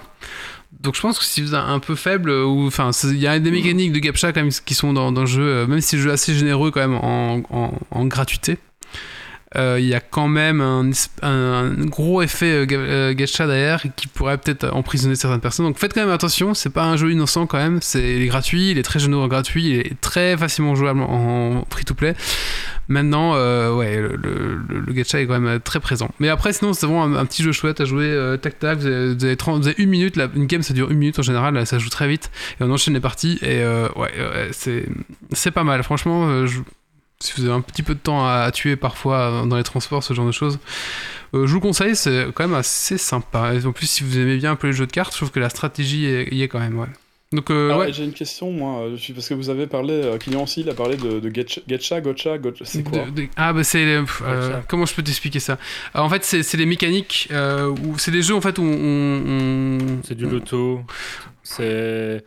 Au Japon, c'est les machines qui nous donnent des espèces de boules, des distributeurs où tu un truc au hasard.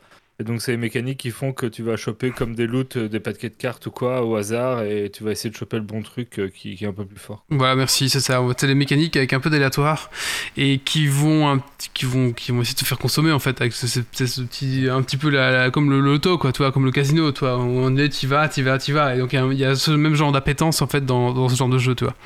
Les Donc, gachas, c'est vraiment ces, boules, ces distributeurs à boules que tu as déjà vu au Japon. Ouais, euh, ça vient de là. Donc il y a un petit côté aléatoire, casino, toi, c'est ça que je veux dire quoi. Ouais, voilà. Ah, ah, ah, ouais, j'imagine, comme quoi ça peut être... euh, Bah ouais, forcément, Attractif. ouais, c'est ça, du coup. Mais après, c'est ce qui fait aussi que quand t'as une super carte, t'es content, et forcément, enfin, c'est tout, tout, toute la mécanique des, des gachas, quoi, ouais.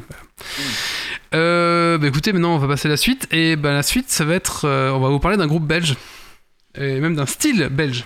Alors c'est parti. Si vous connaissez pas, vous allez découvrir.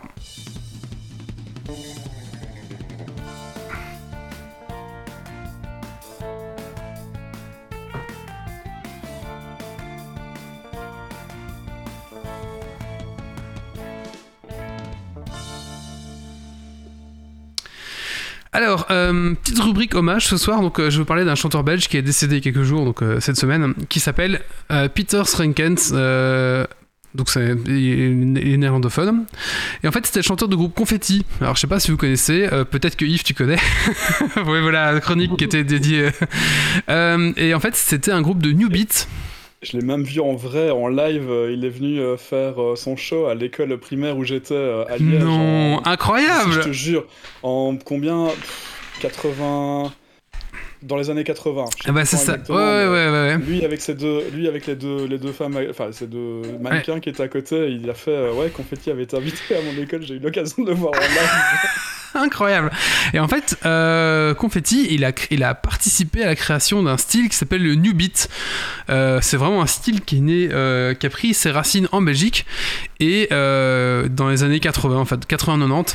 Euh, c'est un petit peu là où le New Beat a été créé et c'est un petit peu le précurseur de la, techno en fait.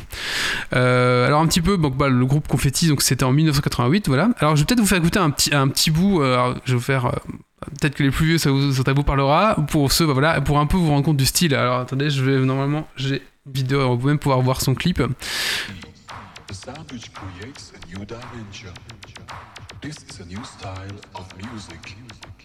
The.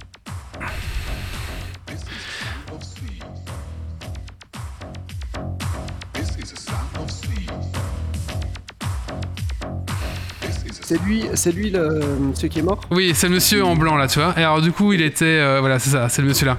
Donc c'est un petit peu un style un peu, euh, voilà, on, on prenait déjà les samples. Je laisse ça en fond d'ailleurs quand je parle d'ailleurs comme ça. Voilà, je sais pas trop quelle rime je vais mettre. Donc voilà, un petit peu, voilà, je sais pas si on m'entend bien, voilà, j'ai laissé en fond un petit peu c'est la chanson qui s'appelle euh, The Sound of Sea justement, il y, a, il y a deux trois chansons connues, je le ferai écouter après. Et donc voilà, le monsieur en blanc avec le, chapeau, il est vraiment très très grand, c'est Peter Renken justement qui, est mort euh, bah, le 14 février justement, voilà. Et il, était entouré de quatre, danseuses, donc Marlene, Tania, Hyde et Daniela, euh, je suppose qu'elles sont néerlandophones aussi. Et donc le groupe a, eu un grand succès en Europe, bah, notamment bah, ils ont été chantés dans l'école de Yves, je ne savais pas. Et du coup, c'est le New Beat qu'on entend. Voilà, donc on a un petit peu un genre de, musique électronique, un petit peu euh, proche, euh, alors de la- l'acid out, ou de l'électronic body movie, donc ça ressemble un petit peu. Et en fait, c'était euh, cette musique inspirée de l'Europe de l'Ouest, donc du côté de Berlin, ce genre de choses. voilà, un petit peu où on avait un petit peu la fin des années 80 ou un petit peu la, libération. Juste avant, juste, avant la techno du coup, qui elle vient de Détroit. Donc on a un petit peu, voilà, c'est un petit peu le, le précurseur, un petit peu. Donc en fait, c'était quoi? C'était un peu des, des samples, ce genre de choses qui étaient repris un peu, un peu trash comme ça. Euh, et euh, voilà. Et du coup, c'est vraiment, euh, c'est vraiment le- l'épicentre en fait de, cette musique est vraiment la Belgique et aussi euh, le nord de la France. Donc c'est vraiment là où ce genre de style de musique a, a pris en fait.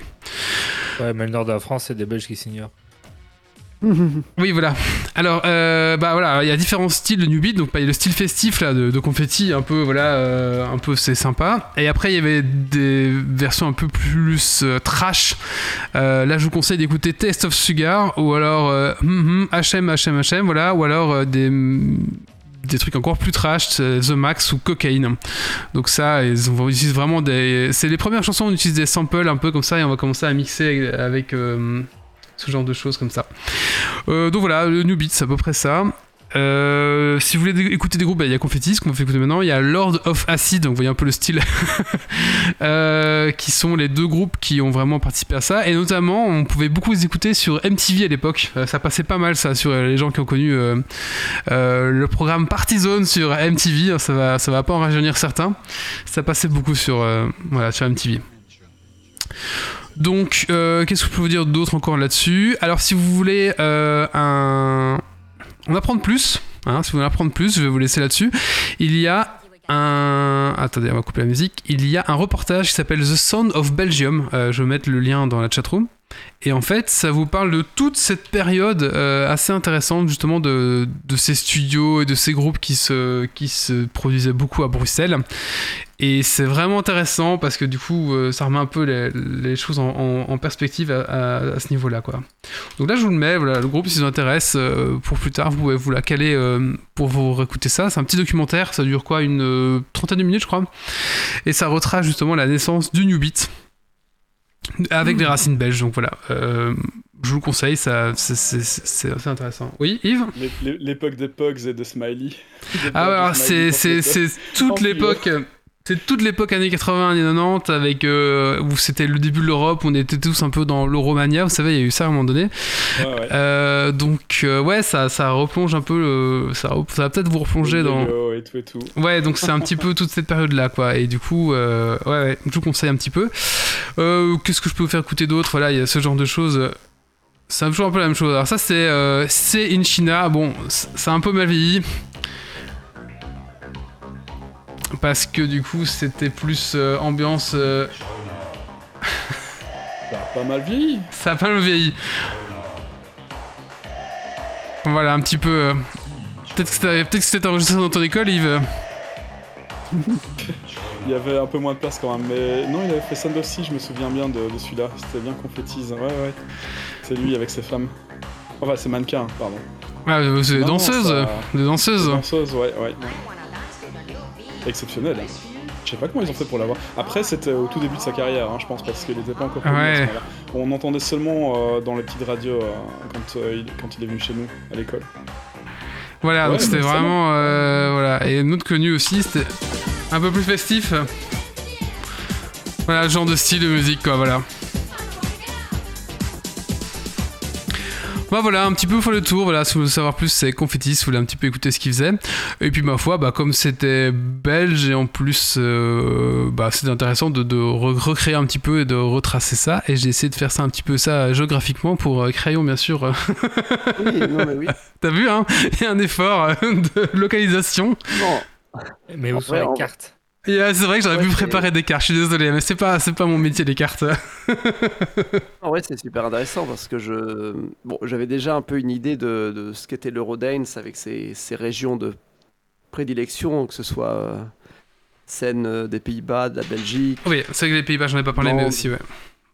Italie du Nord, tout ça. Enfin, il y a une sorte de d'axe euh, de la techno européenne. C'est intéressant géographiquement. Voilà, ouais, écoute, euh, je, je- je- je te laisse l'idée si tu veux faire un épisode de, de Télécrayon, il n'y a aucun problème. Et du coup, je te conseille de regarder le reportage, tu vas apprendre pas mal de choses là-dessus. Donc voilà, c'était euh, bah, encore un hommage à Peter Rankens, ma foi. hein. voilà, un pilier de la musique euh, belge. Allez, on va passer à la suite. Euh, qui c'est qui n'a pas fait son coup de cœur, coup de gueule du coup? Est-ce que tu en as un crayon ou pas? Euh, mais du coup, enfin, j'en ai pas vraiment. mais, Ouais, euh, je- Après, c'est pas obligé, hein, vraiment. hein, je veux pas te. Je veux pas te, te tanner avec Euh, ça, c'est- c'est pareil. hein. Vous avez parlé de, de Harry Potter, euh, Legacy, Ouais, enfin, ouais, ouais. Et euh, c'est vrai que les. Enfin, juste pour parler de manière générale, les mondes ouverts en jeu vidéo, Mhm. ça me fascine. Euh, J'attends, j'attends qu'ils créent un jour un jeu Mario monde ouvert. Voilà, j'adore la licence Mario. Et je n'attends que ça, qu'ils créent un véritable monde ouvert Mario. Mais Ouais. ils ne le feront jamais. Mais voilà, coup de gueule. Ah. Ils le feront jamais, euh, coup de gueule. Voilà. Je sais pas si t'as joué à Brother Fury, euh, du coup. euh, Oui, enfin, j'ai pas, j'ai pas joué, j'en ai entendu parler, mais c'était pas assez. euh, Oui, il y a un début. Il y a, il y a un début Voilà. d'idée de monde ouvert début, mais Mario. pour moi, euh. c'était pas, c'était pas assez. Voilà. C'est vrai qu'il y a des biomes où on peut se balader dans les biomes, mais après, il n'y a pas deux mondes ouverts, on pourrait de, de, ouais, tout visiter, quoi. C'est vrai que... dans euh, en fait Brother Fury, qui est la suite de de celui avec les chats, enfin, qui est ressorti sur Switch. Mhm. Euh, là, t'es vraiment dans dans le monde qui est ouvert en fait, mais après t'arrives dans des zones qui sont un peu comme les niveaux fermés, mais c'est vraiment pas. Euh, Voilà, c'est ce que j'ai vu. J'ai pas joué, hein, mais j'ai, que c'était- Il y a quand même cette idée de monde ouvert qui, qui débute dans celui-là, euh, mais c'est- ils peuvent clairement le pousser. D'accord. Ah bah voilà, bah écoute, peut-être que ça arriverait un jour, hein, parce que du coup, euh, pff, je sais pas, avec, euh, pff, je sais rien. Chaque, chaque fois que je vois une nouvelle licence avoir son monde ouvert comme exactement je le voudrais, je suis un peu jaloux en me disant ah mais Mais en tout cas, prochain Mario, parce bah, que, pff, déjà, il y a Breath of the Wild, euh, enfin le 2, donc euh, Zelda 2 qui va arriver, qui va mettre une petite claque à tout le monde, et tout le monde va vouloir recopier du Zelda 2 pendant euh, 4 ans ou 5 ans après, sans y arriver. donc, euh, ouais, on a, à mon avis, c'est ça, ça va être ça le nouveau. Putain, c'est fou, en plus, ça tourne sur Switch. et- Ah, pff, ouais. Ah, le dernier, Avant le prochain Mario, surtout que là ils sortent Mario au cinéma, on va voir un peu. Bah après Elden Ring, je sais pas si tu as un petit peu joué, je trouve que le monde d'hiver a été assez cohérent et, et aussi euh, sympathique quoi, toi. euh. Je sais pas si t'as un peu regardé du côté d'Elden Ring. le quoi? Elden, Elden Ring, Ring. Elden Ring. euh, Très vite fait, je crois. Ouais, euh, je trouve que leur univers est assez cohérent aussi euh, au, niveau, bah, au niveau géographique, je sais pas, mais en tout cas euh, euh, au niveau des, des, de, de- de- de monde ouvert, je trouve que c'était quand même assez réussi. euh. Ouais, Donc, et- euh, Ah Oui, non, mais il y, en a- il y en a plein, je pense. Ouais, juste qu'il n'y a pas de Mario réussi comme ça. C'est vrai qu'il n'y a pas de Mario réussi comme ça, c'est vrai. Allez, maintenant on va passer à la dernière rubrique de ce podcast et c'est Doc qui va nous parler de quoi, Doc? Enfin, de deux jeux vidéo, euh, donc Shenzhen IO et Opus Magnum. Allez, je te laisse, moi je prends un truc à boire, j'arrive, une jingle.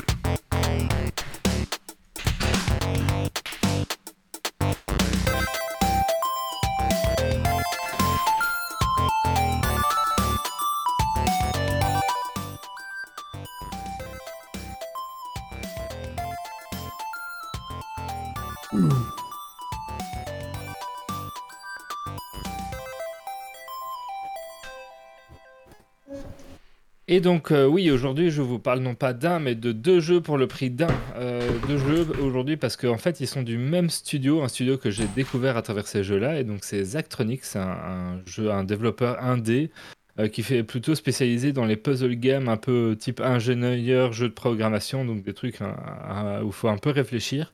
Et qui a été assez connu aussi pour ses autres jeux euh, que sont euh, Spellshem, Infinity Factory et Exapunk euh, pour, euh, pour ceux qui connaîtraient.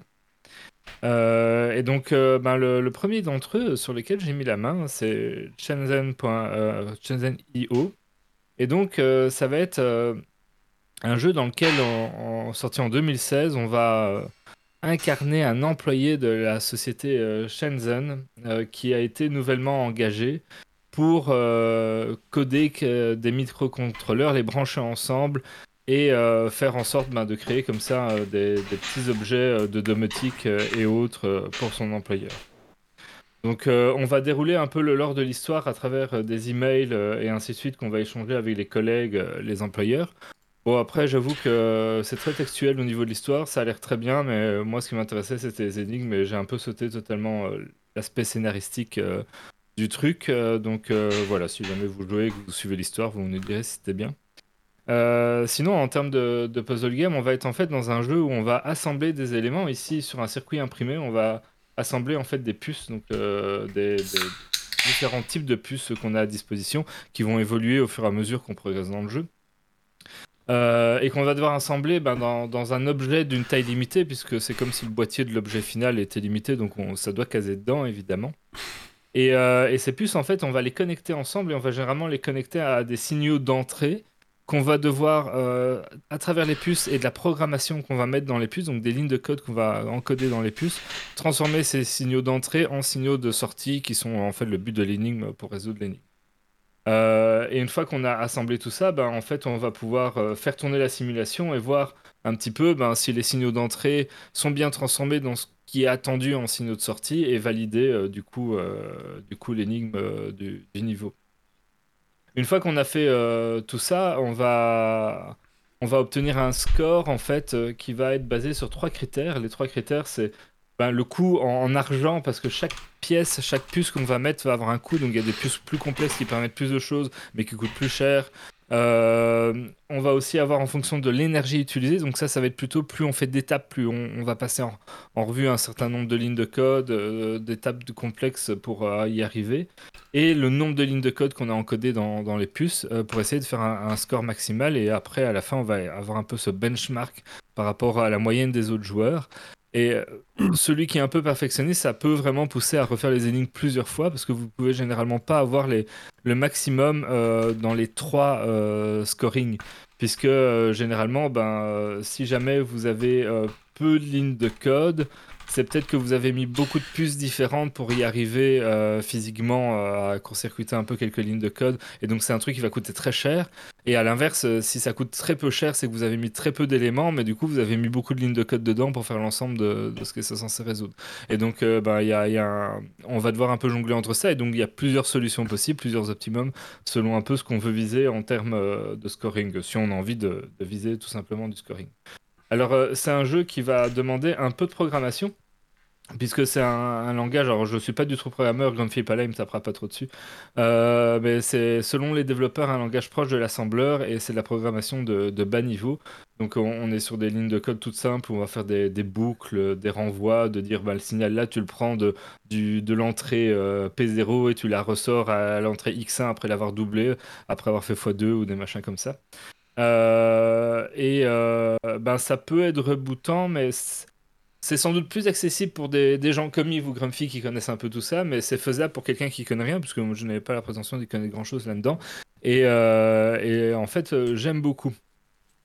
J'aime beaucoup, et par contre, le jeu vous prend pas par la main, vous n'allez pas avoir des gros tutoriaux d'explication, puisque j'ai oublié de, parler d'un un autre élément, c'est ben, le, le PDF, puisque le, le- le jeu vient avec un, PDF que les développeurs même conseillent d'imprimer avec des intercalaires selon euh, un certain ordre.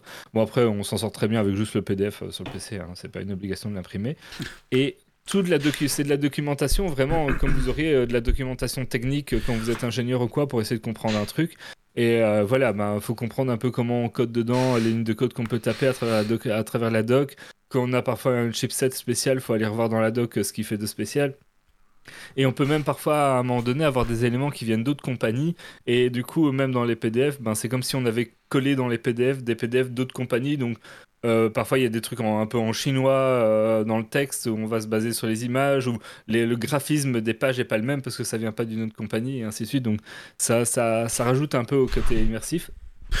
Moi, personnellement, euh, pour m'y mettre, j'ai dû quand même tricher le- le- la première énigme euh, où il y a eu un peu de code à faire pour, euh, en regardant un peu sur YouTube, comme j'étais pas du tout habitué à ça, pour comprendre un peu plus facilement la- de comment on faisait sans aucun prérequis, puis après le reste, ça allait.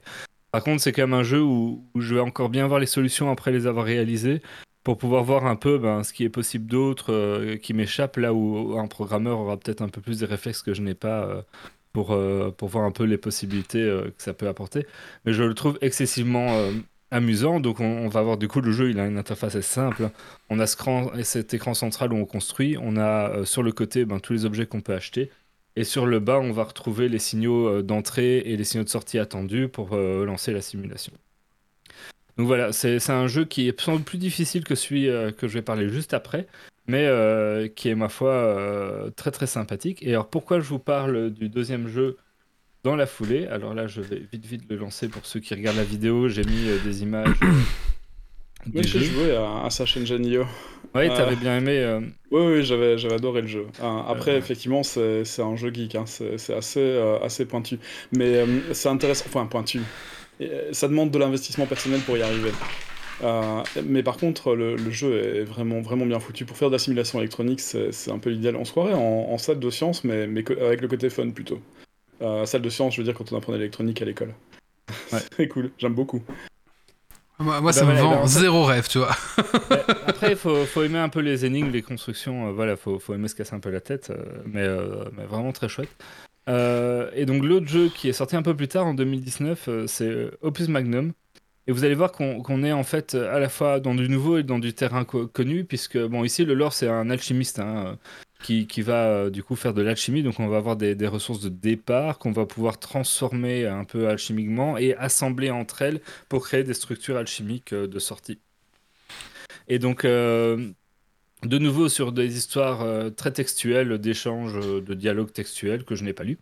Euh, et sur un gameplay, ben, on va retrouver un peu cette interface où on a le plateau de travail, les éléments qu'on peut mettre en jeu, qu'on peut acheter, et en dessous, en fait, la programmation des outils. Mais ici, on va plutôt être sur des, des bras mécaniques euh, sur lesquels euh, on va pouvoir peut-être lancer, on va pouvoir dire, ben voilà, ce levier-là, il prend la boule de tel truc, il pivote dedans deux, deux- deux fois, et puis il va la lâcher, puis un autre bras va chercher un truc, le pivote va le lâcher, ou des rails, ou des machins comme ça. Donc là, il n'y a pas de programmation, c'est vraiment euh, de dire élément mobile par élément mobile, s'il attrape, il tourne, il lâche, donc c'est beaucoup plus simple. Et on va devoir comme ça ben, résoudre les énigmes pour créer les structures alchimiques, les assembler et les livrer euh, euh, et faire tourner le truc en boucle jusqu'à ce que ça puisse livrer les six trucs pour valider euh, l'enquête. Donc de nouveau, hein, on va avoir un scoring sur trois éléments, hein, qui est le coût des éléments, l'espace utilisé sur le tableau et le nombre d'étapes nécessaires. Et de nouveau, on va pas pouvoir scorer les trois d'un coup puisque faire euh, un truc qui est pas cher, ça va demander beaucoup beaucoup d'étapes parce qu'on va peut-être avoir un seul bras qui va tourner en boucle pour faire tout, alors que faire un truc euh, qui utilise très peu d'étapes ou très rapide, ça va plutôt coûter beaucoup d'éléments euh, et donc euh, il va falloir un peu choisir ce qu'on veut. C'est un peu de la programmation aussi, quand même. C'est un peu de la programmation aussi, mais là on va pas taper dans du, dans le- du code, on va pas taper dans un langage de programmation. C'est vraiment. euh, Enfin, je me souviens que j'avais à une époque un Lego technique où je pouvais programmer comme ça. C'était des actions que tu mettais à la queue leu de- dans, dans le truc. Il avançait, il se stoppait, il attrapait un truc. Ben là, c'est le même principe quoi. C'est des Donc, logiques. Des logiques de. C'est des logiques de programmation, mais sans code du tout par rapport à l'autre où il y avait quand même des codes, faut comprendre une boucle et ainsi de suite. Ici, t'as pas ces prérequis-là à comprendre. Euh, avec aussi un aspect euh, alchimique et, et donc une interface en fait beaucoup plus mécanique, on va dire, dans, dans sa structure, mais du coup en fait très très semblable à l'autre jeu euh, dans sa construction et dans son truc. Je pense qu'il reste quand même un peu plus accessible de par la- l'absence de codage euh, à proprement parler, en tout cas de langage de programmation à proprement parler. Oui, parce que c'est vraiment du codage, hein, on dirait du scratch. Oui, en fait. c'est- Enfin, on dirait. C'est du, c'est de la programmation, mais il n'y a pas de, de, de, de- de langage de programmation à connaître, c'est ça. Moi, je trouve ça. euh, Là, je suis en train de voir l'image euh, derrière. Alors, pour les gens qui, qui nous écoutent, c'est un- c'est des, des trucs qui tournent dans tous les coins. Ça prend des blocs, ça les met les uns à côté des autres, et puis ça les envoie dans, dans un gros trou. Voilà. Et Ouais, ben en ça fait, forme les la, la formule. euh, donc c'est cette petite boule chimique qu'on va assembler avec, euh, avec différents leviers. Alors évidemment, ça c'est un que j'avais construit parce qu'on C'est va c'est pouvoir, très euh, agréable comme. euh, mettre c'est très, les- a- très les agréable à éléments, regarder, en fait. euh, sur, sur le truc pour le créer.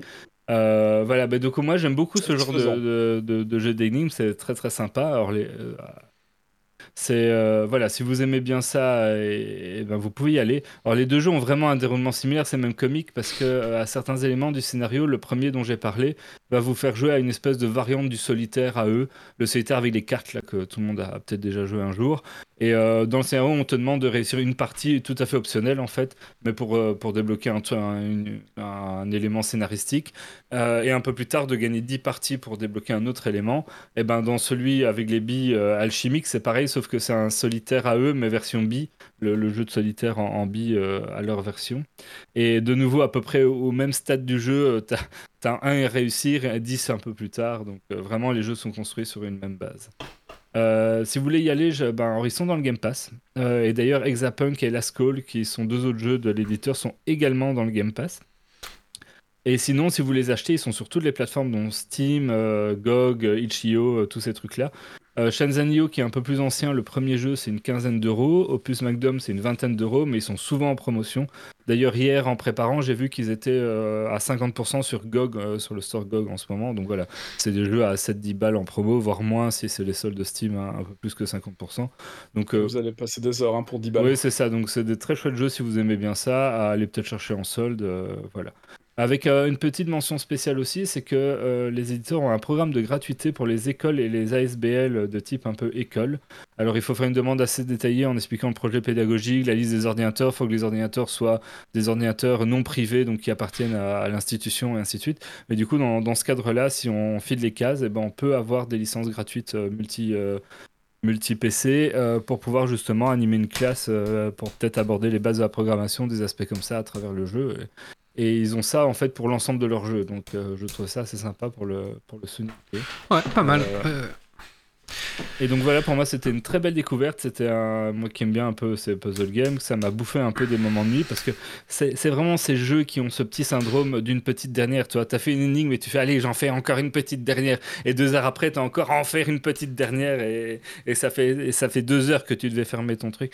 Euh, donc voilà, si c'est ce que vous si vous aimez bien ce type de truc, ben vous pouvez y aller les yeux fermés. C'est vraiment très chouette. Redis les noms, s'il te plaît, pour euh, les gens Donc ça, c'est le premier, euh, un peu plus programmation de, de puces euh, d'électronique, c'est Shenzhen I slash O, et euh, l'autre, c'est Opus Magnum, euh, Magnum euh, tous les deux de l'éditeur euh, Zachtronic, donc Z-A-C-H Tronics. Ok, merci beaucoup. Allez, maintenant on va passer à la dernière rubrique de cette euh, de ce Geeks League et c'est un quiz qu'on vous a préparé, que Grumpy vous a préparé malheureusement qui. Il y a mon coup de gueule. Ah, j'ai oublié ton coup de gueule, pardon. Allez, vas-y, coup de gueule. De Yves.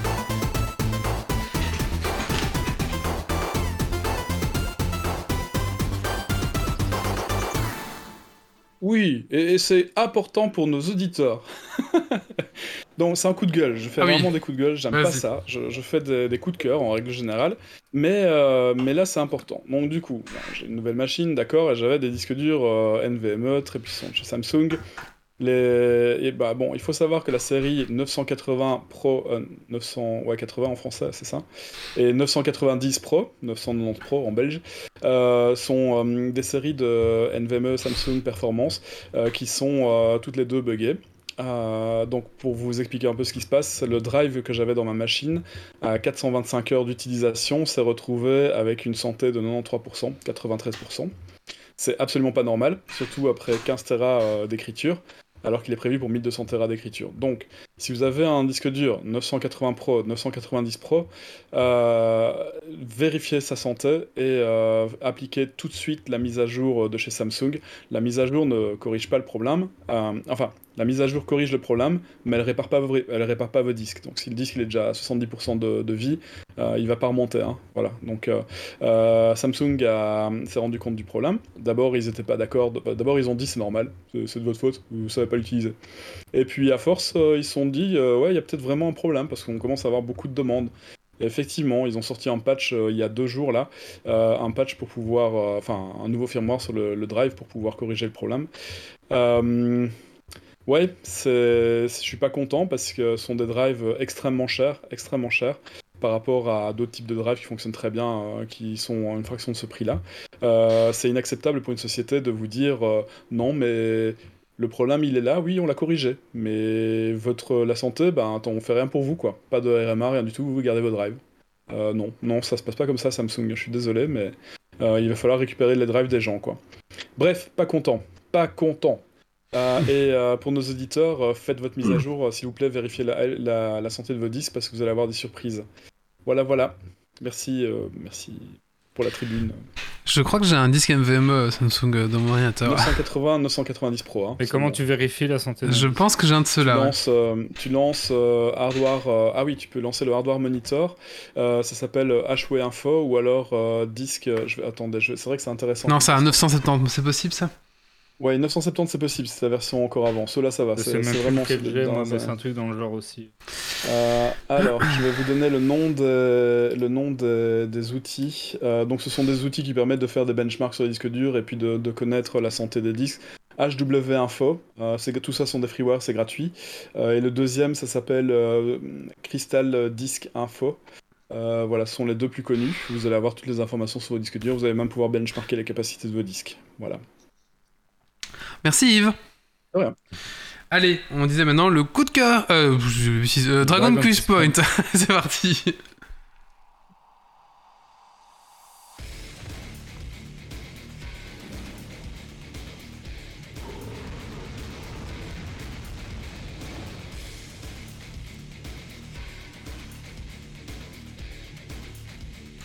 Hop là, petit problème de scène, je sais pas ce qui s'est passé. voilà. Attendez, double problème de scène. Mon dieu. Euh, voilà. beaucoup, joli. Euh, donc, alors le Dragon Quiz Point, qu'est-ce que c'est pour les gens qui nous écoutent pour la première fois? C'est un quiz qui se fait à la fin de chacun de nos podcasts. Donc pour ce soir, on a un jeu à gagner pour le meilleur auditeur, qui, parce que vous avez participé aussi, bien sûr. Euh, Est-ce que quelqu'un peut me dire c'était quoi le jeu? Euh, c'est Hyper Light Drifter. Voilà, ce soir à gagner donc euh, une clé CD pour Hyper Light Drifter. Euh, apparemment c'est bien, mais je ne connais pas. Voilà. Et donc euh, il y aura ça, et aussi à la fin de la saison, donc là on est à la saison 14 de Geeks League, à la fin de la saison 14, euh, on collectionne les points de à la fin de chaque podcast, et celui, l'auditeur qui a le plus de points gagne un goodies de, de son choix sur notre boutique. Voilà, tout simplement. Donc euh, ce soir euh, un jeu, puis si vous êtes très bon à la fin de la saison, euh, un goodies de votre choix. Voilà, tout simplement. Alors ce soir donc le quiz.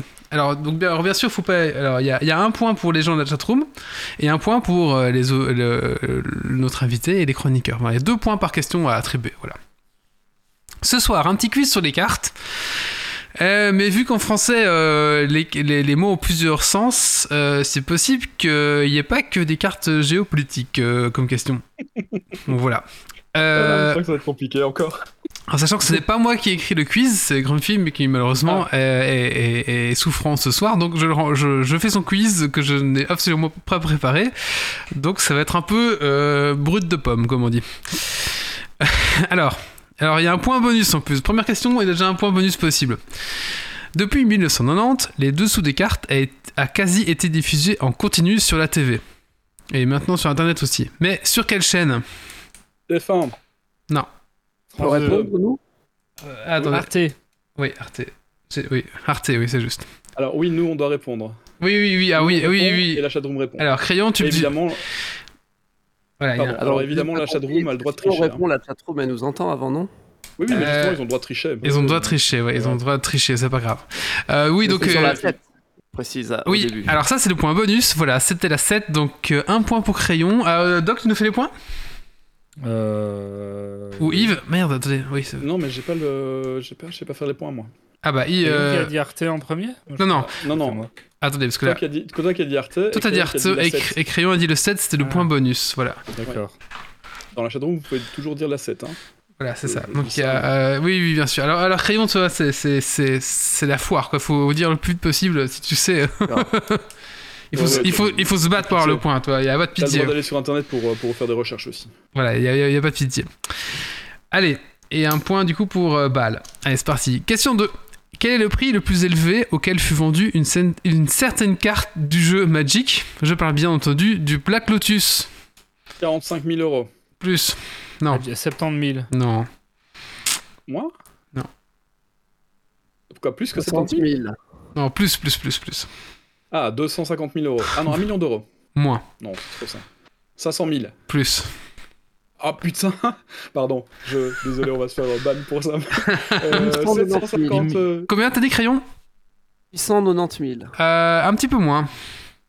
Ah, 511 000 Après, c'est 850. c'est- c'est une, une source, peut-être qu'il y en a d'autres. euh, non, non, un petit peu moins. C'est plus. Alors, 511 balle, 000 euh, balle 1750 000, c'est un peu plus. 800 000. 800 000, 000. oui, c'est 800 000, Ouais. voilà. Ouais. Après, de je viens de tomber dessus.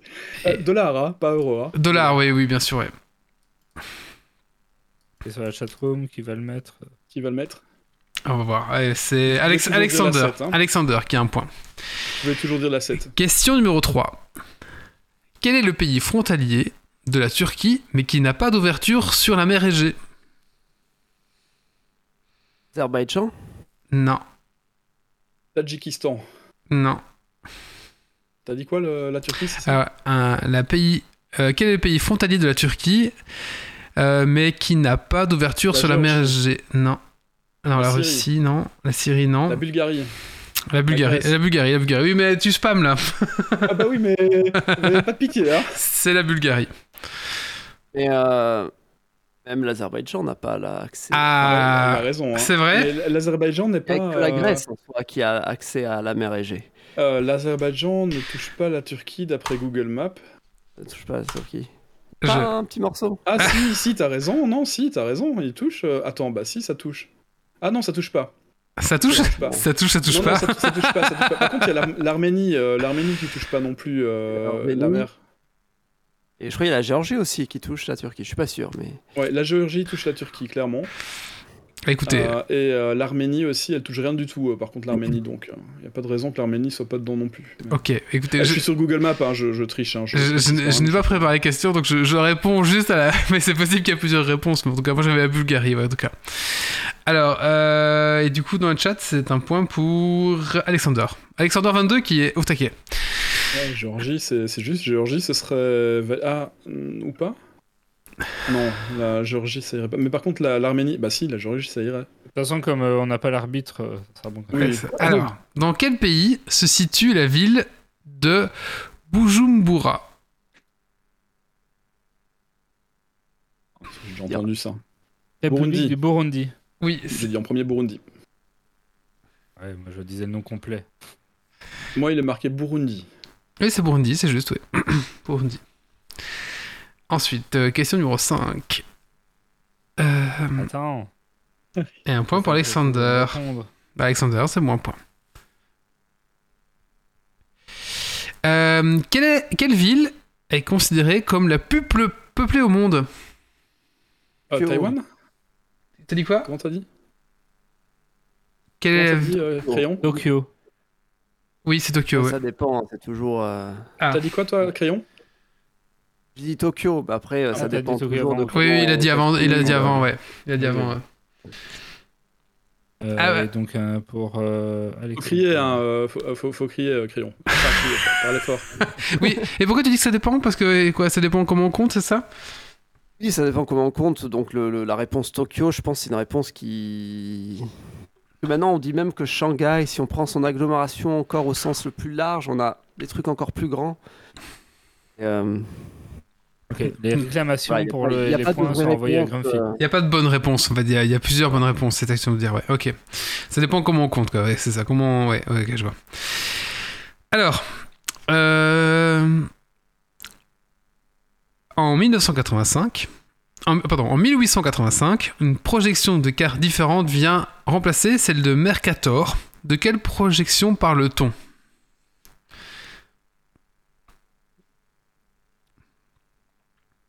En 1885, une La projection. Non, je non. Une projection de cartes différentes vient de remplacer celle de Mercator. De quelle projection parle-t-on? La projection de Peter. Oui, c'est ça. Ou Gal Peter, c'est exactement. Ouais. Gal Peter. Oui, euh, alors Crayon, je triche, hein. je, je Google. Pas tricher, ça fait, ça fait partie des règles. Ça fait partie du jeu, faut pas hésiter à le faire. D'accord. Donc c'était Var Peter, pas, c'est ça le- j'ose pas. Non, non, t'as t'as largement le droit, tu as largement le droit de, de tricher, c'est le, but du- c'est le but du jeu. Et un point pour euh, Bal 40.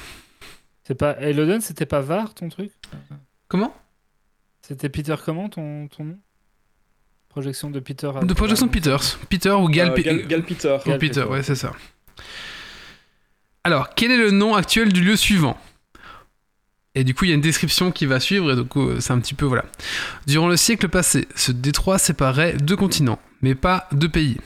Ce qui n'est plus le. Euh, non. Ce qui n'est. Michigan. Non. Comment? Redis? Da- Dardanelles. Non. Ce qui n'est plus le Malaga. cas non, depuis. Découvert en 1741 par un Danois. Bering. Oui, le détroit de Bering. Ah ouais. oui. Euh, D'ailleurs, euh, il me semble qu'on en a parlé dernièrement parce qu'ils ont retrouvé le bateau des expéditions anglaises qui avait été faire un petit tour dans ce coin-là et qui s'était perdu, euh, euh, qui s'était perdu euh, du côté de l'île du Prince de Galles. Ok, je. Ils, ont, ils ont retrouvé les deux bateaux qui avaient coulé. Euh, je sais pas si j'avais trouvé ça sur Facebook, ça m'avait euh, fortement intéressé pendant 2-3 heures. Et un point pour Eloden sur la chatroom. Je finis quand même. C'était la Russie, du coup. C'était un seul pays à l'époque.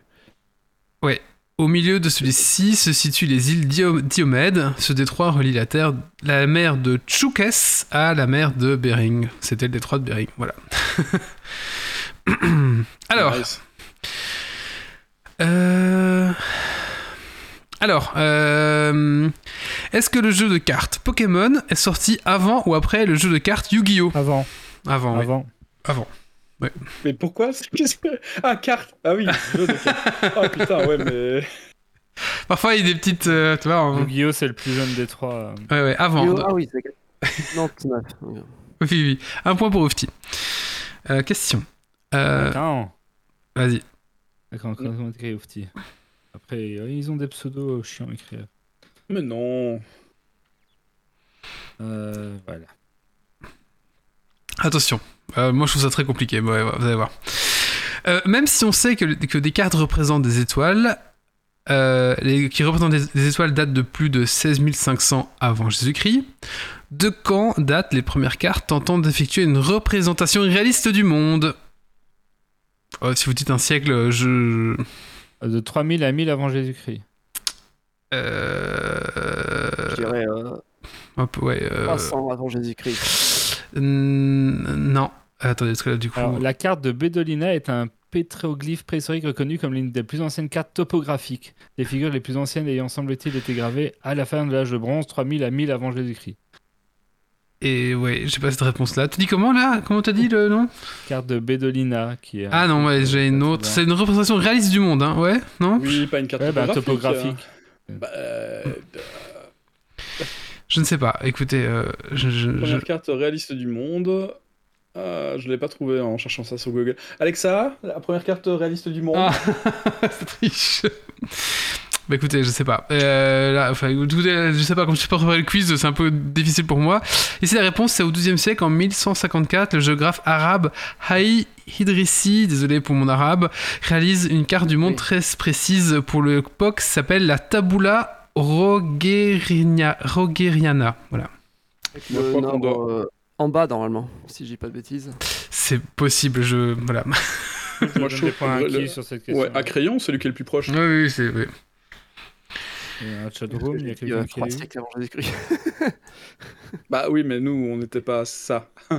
Alors, question suivante. La cartographie évoluant, trois pays ont particulièrement marqué des tournants importants dans la précision et la volonté de représentation du monde. Ah, l'Espagne, l'Angleterre et euh, l'Afrique en Afrique. Espagne et Angleterre en tout Attends, j'ai pas fini. Ces pays sont pardon. particulièrement proches les uns des autres, mais se sont démarqués à des époques différentes. Quelles sont Angleterre, Ah, Espagne, France, Portugal. Allemagne, je dirais. Ok, moi j'ai pas. Enfin oui, France, c'est bon, Angleterre, ouais. Espagne, Portugal. Ah merde, ok. Euh, bah vous avez dit à peu près, c'était Portugal, Espagne, France. Oh, en fait, Ah c'est bah, les pays qu'on naviguait, quoi. Euh, le Royaume-Uni, c'est quand même le pays qui a Ouais, découvert le chronomètre marin. Bah oui. Ouais, c'est ça, ouais. Écoutez, euh, je quoi, pense on que des ou ah on bah, on va annuler la question parce que tout le monde a dit un peu les, les bonnes réponses. Là, je pense Bah que oui. ouais, c'est ça. Euh, Alors, de- avant dernière question, le Portugal et l'Espagne ont marqué leur temps par un certain type de cartes. Cartes qui ont servi à l'exploration du monde et à la découverte de nombreux territoires. Quelles cartes Magellan, Carte euh, routière. Non. les cartes Magellan. Le Portugal et l'Espagne. Dites pas la carte. Non, mais ah oui, comment ça s'appelait euh, C'est la. Ah, comment ça? Dites pas la carte Michelin. Non, non. Les cartes ma- maritimes. Maritime, oui. Un point pour euh, Merci. Ouais. oui, carte maritime, ouais. Un point pour Oufti. Dernière question. Un point pour moi. J'ai des réponses. J'ai triché sur la chatroom, mais on a le droit. T'as le droit. Euh, pour quel montant toute carte à collectionner confondue a été vendue la carte la plus chère? 1 200 000 dollars. Non. Et, une carte Pokémon. à tout et hasard. si vous me dites Euh, aussi quel type de carte, c'est un point aussi. On dire- Pokémon, euh, Non. Pokémon, 350 000 c'était un- dollars. C'est pas une carte Pokémon. C'est pas une carte Pokémon C'est Non. pas, c'est pas le, Non. un chanteur qui l'avait acheté, Et non. Qui l'avait acheté pour la mettre autour du cou. Non, non, pas du tout. Ah, une carte de baseball alors? Ah oui, un point déjà pour Yves, c'est une carte de baseball. Et le montant, plus ou moins? Euh, bah, du 23 coup, millions. Non, quand même pas. 12,6 millions 23 millions. de dollars. c'était 12,6 millions, il a Un dit. petit peu moins, mais peut-être qu'il y a des cartes qui sont de 12 millions. 12 mais en tout cas, millions. 4 millions d'euros. Onus Wagner, c'est une carte de, base- de, de, de, de, de sport de, de, de, de, de- de basket qui a été vendue 23 millions. 5,4 millions. Alors c'est c'est Ognus Wagner, mais moi j'ai 7,5 euh, millions. Ah, Peut-être qu'elle s'est revendue depuis. Non, mais Onus, Onus Wagner, ils disent que c'est l'ancien record. Mais le Ah, nouveau, 2002, c'est Mickey Mantle Tops. d'accord. Bah, écoutez, mon quiz n'est pas à jour. Très bien. Bon, en tout cas, on peut, je pense qu'on peut me donner un point à Yves euh, et à- pour euh, la carte de baseball. Et pour le million, ma foi, on repassera en... Ah oui, d'accord, donc ça explose encore. Et du coup, on va donner le point à Bal qui a trouvé baseball. Et puis voilà. Ok. Ben voilà, c'était le petit quiz euh, sur les cartes, ma foi. Euh, je Ah, c'est pense- Logan Paul en fait qui a acheté la carte la plus Oui, le- c'était euh, Logan Pikachu Paul, ouais, Pokémon ouais. PSA 10. Comment ça se fait qu'elle a eu un PSA 10 Il n'y a aucune carte qui a du PSA 10. Si, si. Bah, Il y en a, genre 5 dans le monde, mais il y en a. Ah ouais, c'est ça, oui. Pas beaucoup quand même. Voilà, voilà, le petit quiz. Alors, euh, Doc, le- les points.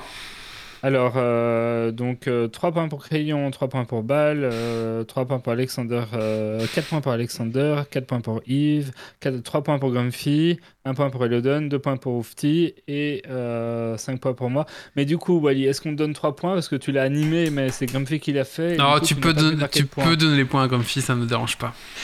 Voilà. Euh, du coup, bah, c'est Alexander qui remporte le jeu, si je me trompe pas. Euh, oui. Ouais, est-ce que vous pouvez le, le whisper sur, euh, sur, il est sur Twitch, du coup, il est sur Twitch, Alexander. Est-ce que vous pouvez lui envoyer la clé? Doc, tu t'en charges? Ouais, Je vais, je vais faire ça. Allez, Merci. bah voilà, donc euh, félicitations, euh, Alexander, tu repars avec un jeu. Voilà, félicitations à toi. Tout à fait. C'est Hyper Light, euh, Hyper Light Drifter. Euh, Ouais, exactement. Bah, écoutez, voilà. Allez, euh, bah, il est temps maintenant de clôturer ce podcast. J'aimerais encore remercier une euh, fois bah, notre invité. Donc, euh, merci à toi, Crayon. C'était vraiment cool d'être venu à, à participer à, à ce podcast. Merci à vous, c'était euh, super cool. Et si vous ne connaissez pas sa chaîne, allez-y, foncez. Vraiment, c'est une mine d'or. Ouais, ouais. Et puis en plus, vous avez passé des heures et des heures et des heures dessus. Quoi. Si vous découvrez maintenant, voilà, c'est incroyable. Merci aux chroniqueurs, merci aux gens de la chatroom d'a- d'avoir participé ce soir. Euh, au niveau des prochains invités, on va avoir euh, la semaine prochaine, je pense qu'on va on va recevoir des, hum, des créateurs de jeux de rôle euh, indés. On va recevoir plusieurs d'un coup, je crois. Alors c'est pas encore précisé, mais il semble que parle là-dessus. Et dans 4 semaines, on reçoit les créateurs et les qu'on appelle ça, les gens qui jouent dans les films, des Ah oui, euh, des acteurs. les acteurs, merci. Et, euh, les, les créateurs et les, enfin, les réalisateurs et les acteurs du, de la série euh, Baraki. Baraki, Voilà, sur Netflix. voilà. Donc la série sur Netflix. euh, Si vous avez jamais vu, allez-y. C'est une série belge. Elle est sur Ovio aussi. Et sur Ovio aussi, voilà. Euh, ça va pas trop parler au français. Ovio, c'est la plateforme belge de, de la plateforme Ah, de, comme pour TF1, on va dire. Ouais, mais Donc, par contre, je crois que c'est- ils ont pas mis des blocages à la con. Je pense qu'on s'est regardé de France, non? Ah, je sais pas. Il me semble. Donc euh, voilà, donc ça c'est dans 4, semaines. Euh, au niveau des invités en tout cas pour l'instant qu'on peut vous dire, mais il y en a d'autres bien sûr qui vont arriver. Voilà, un petit peu pour la suite euh, des podcasts. Bah écoutez, encore un grand merci à Crayon. Je sais pas si tu veux dire un petit mot de la fin, Crayon? C'était super sympa et ça m'a permis de découvrir aussi de nouveaux trucs. Ouais, C'est très cool. bah voilà. Bah écoute, merci beaucoup. Merci à la chatroom. Et ben on se donne rendez-vous dans 15 jours. Et puis ben surtout euh, d'ici là, euh, ne lâchez rien. Ciao à tous. Au revoir tout le monde. Merci d'avoir Au resté revoir jusqu'au bout. Ciao, bye bye. Alerte. Dépressurisation atmosphérique. Évacuation immédiate du personnel. Evacuation order. Evacuation order. Evacuation order. Evacuation order.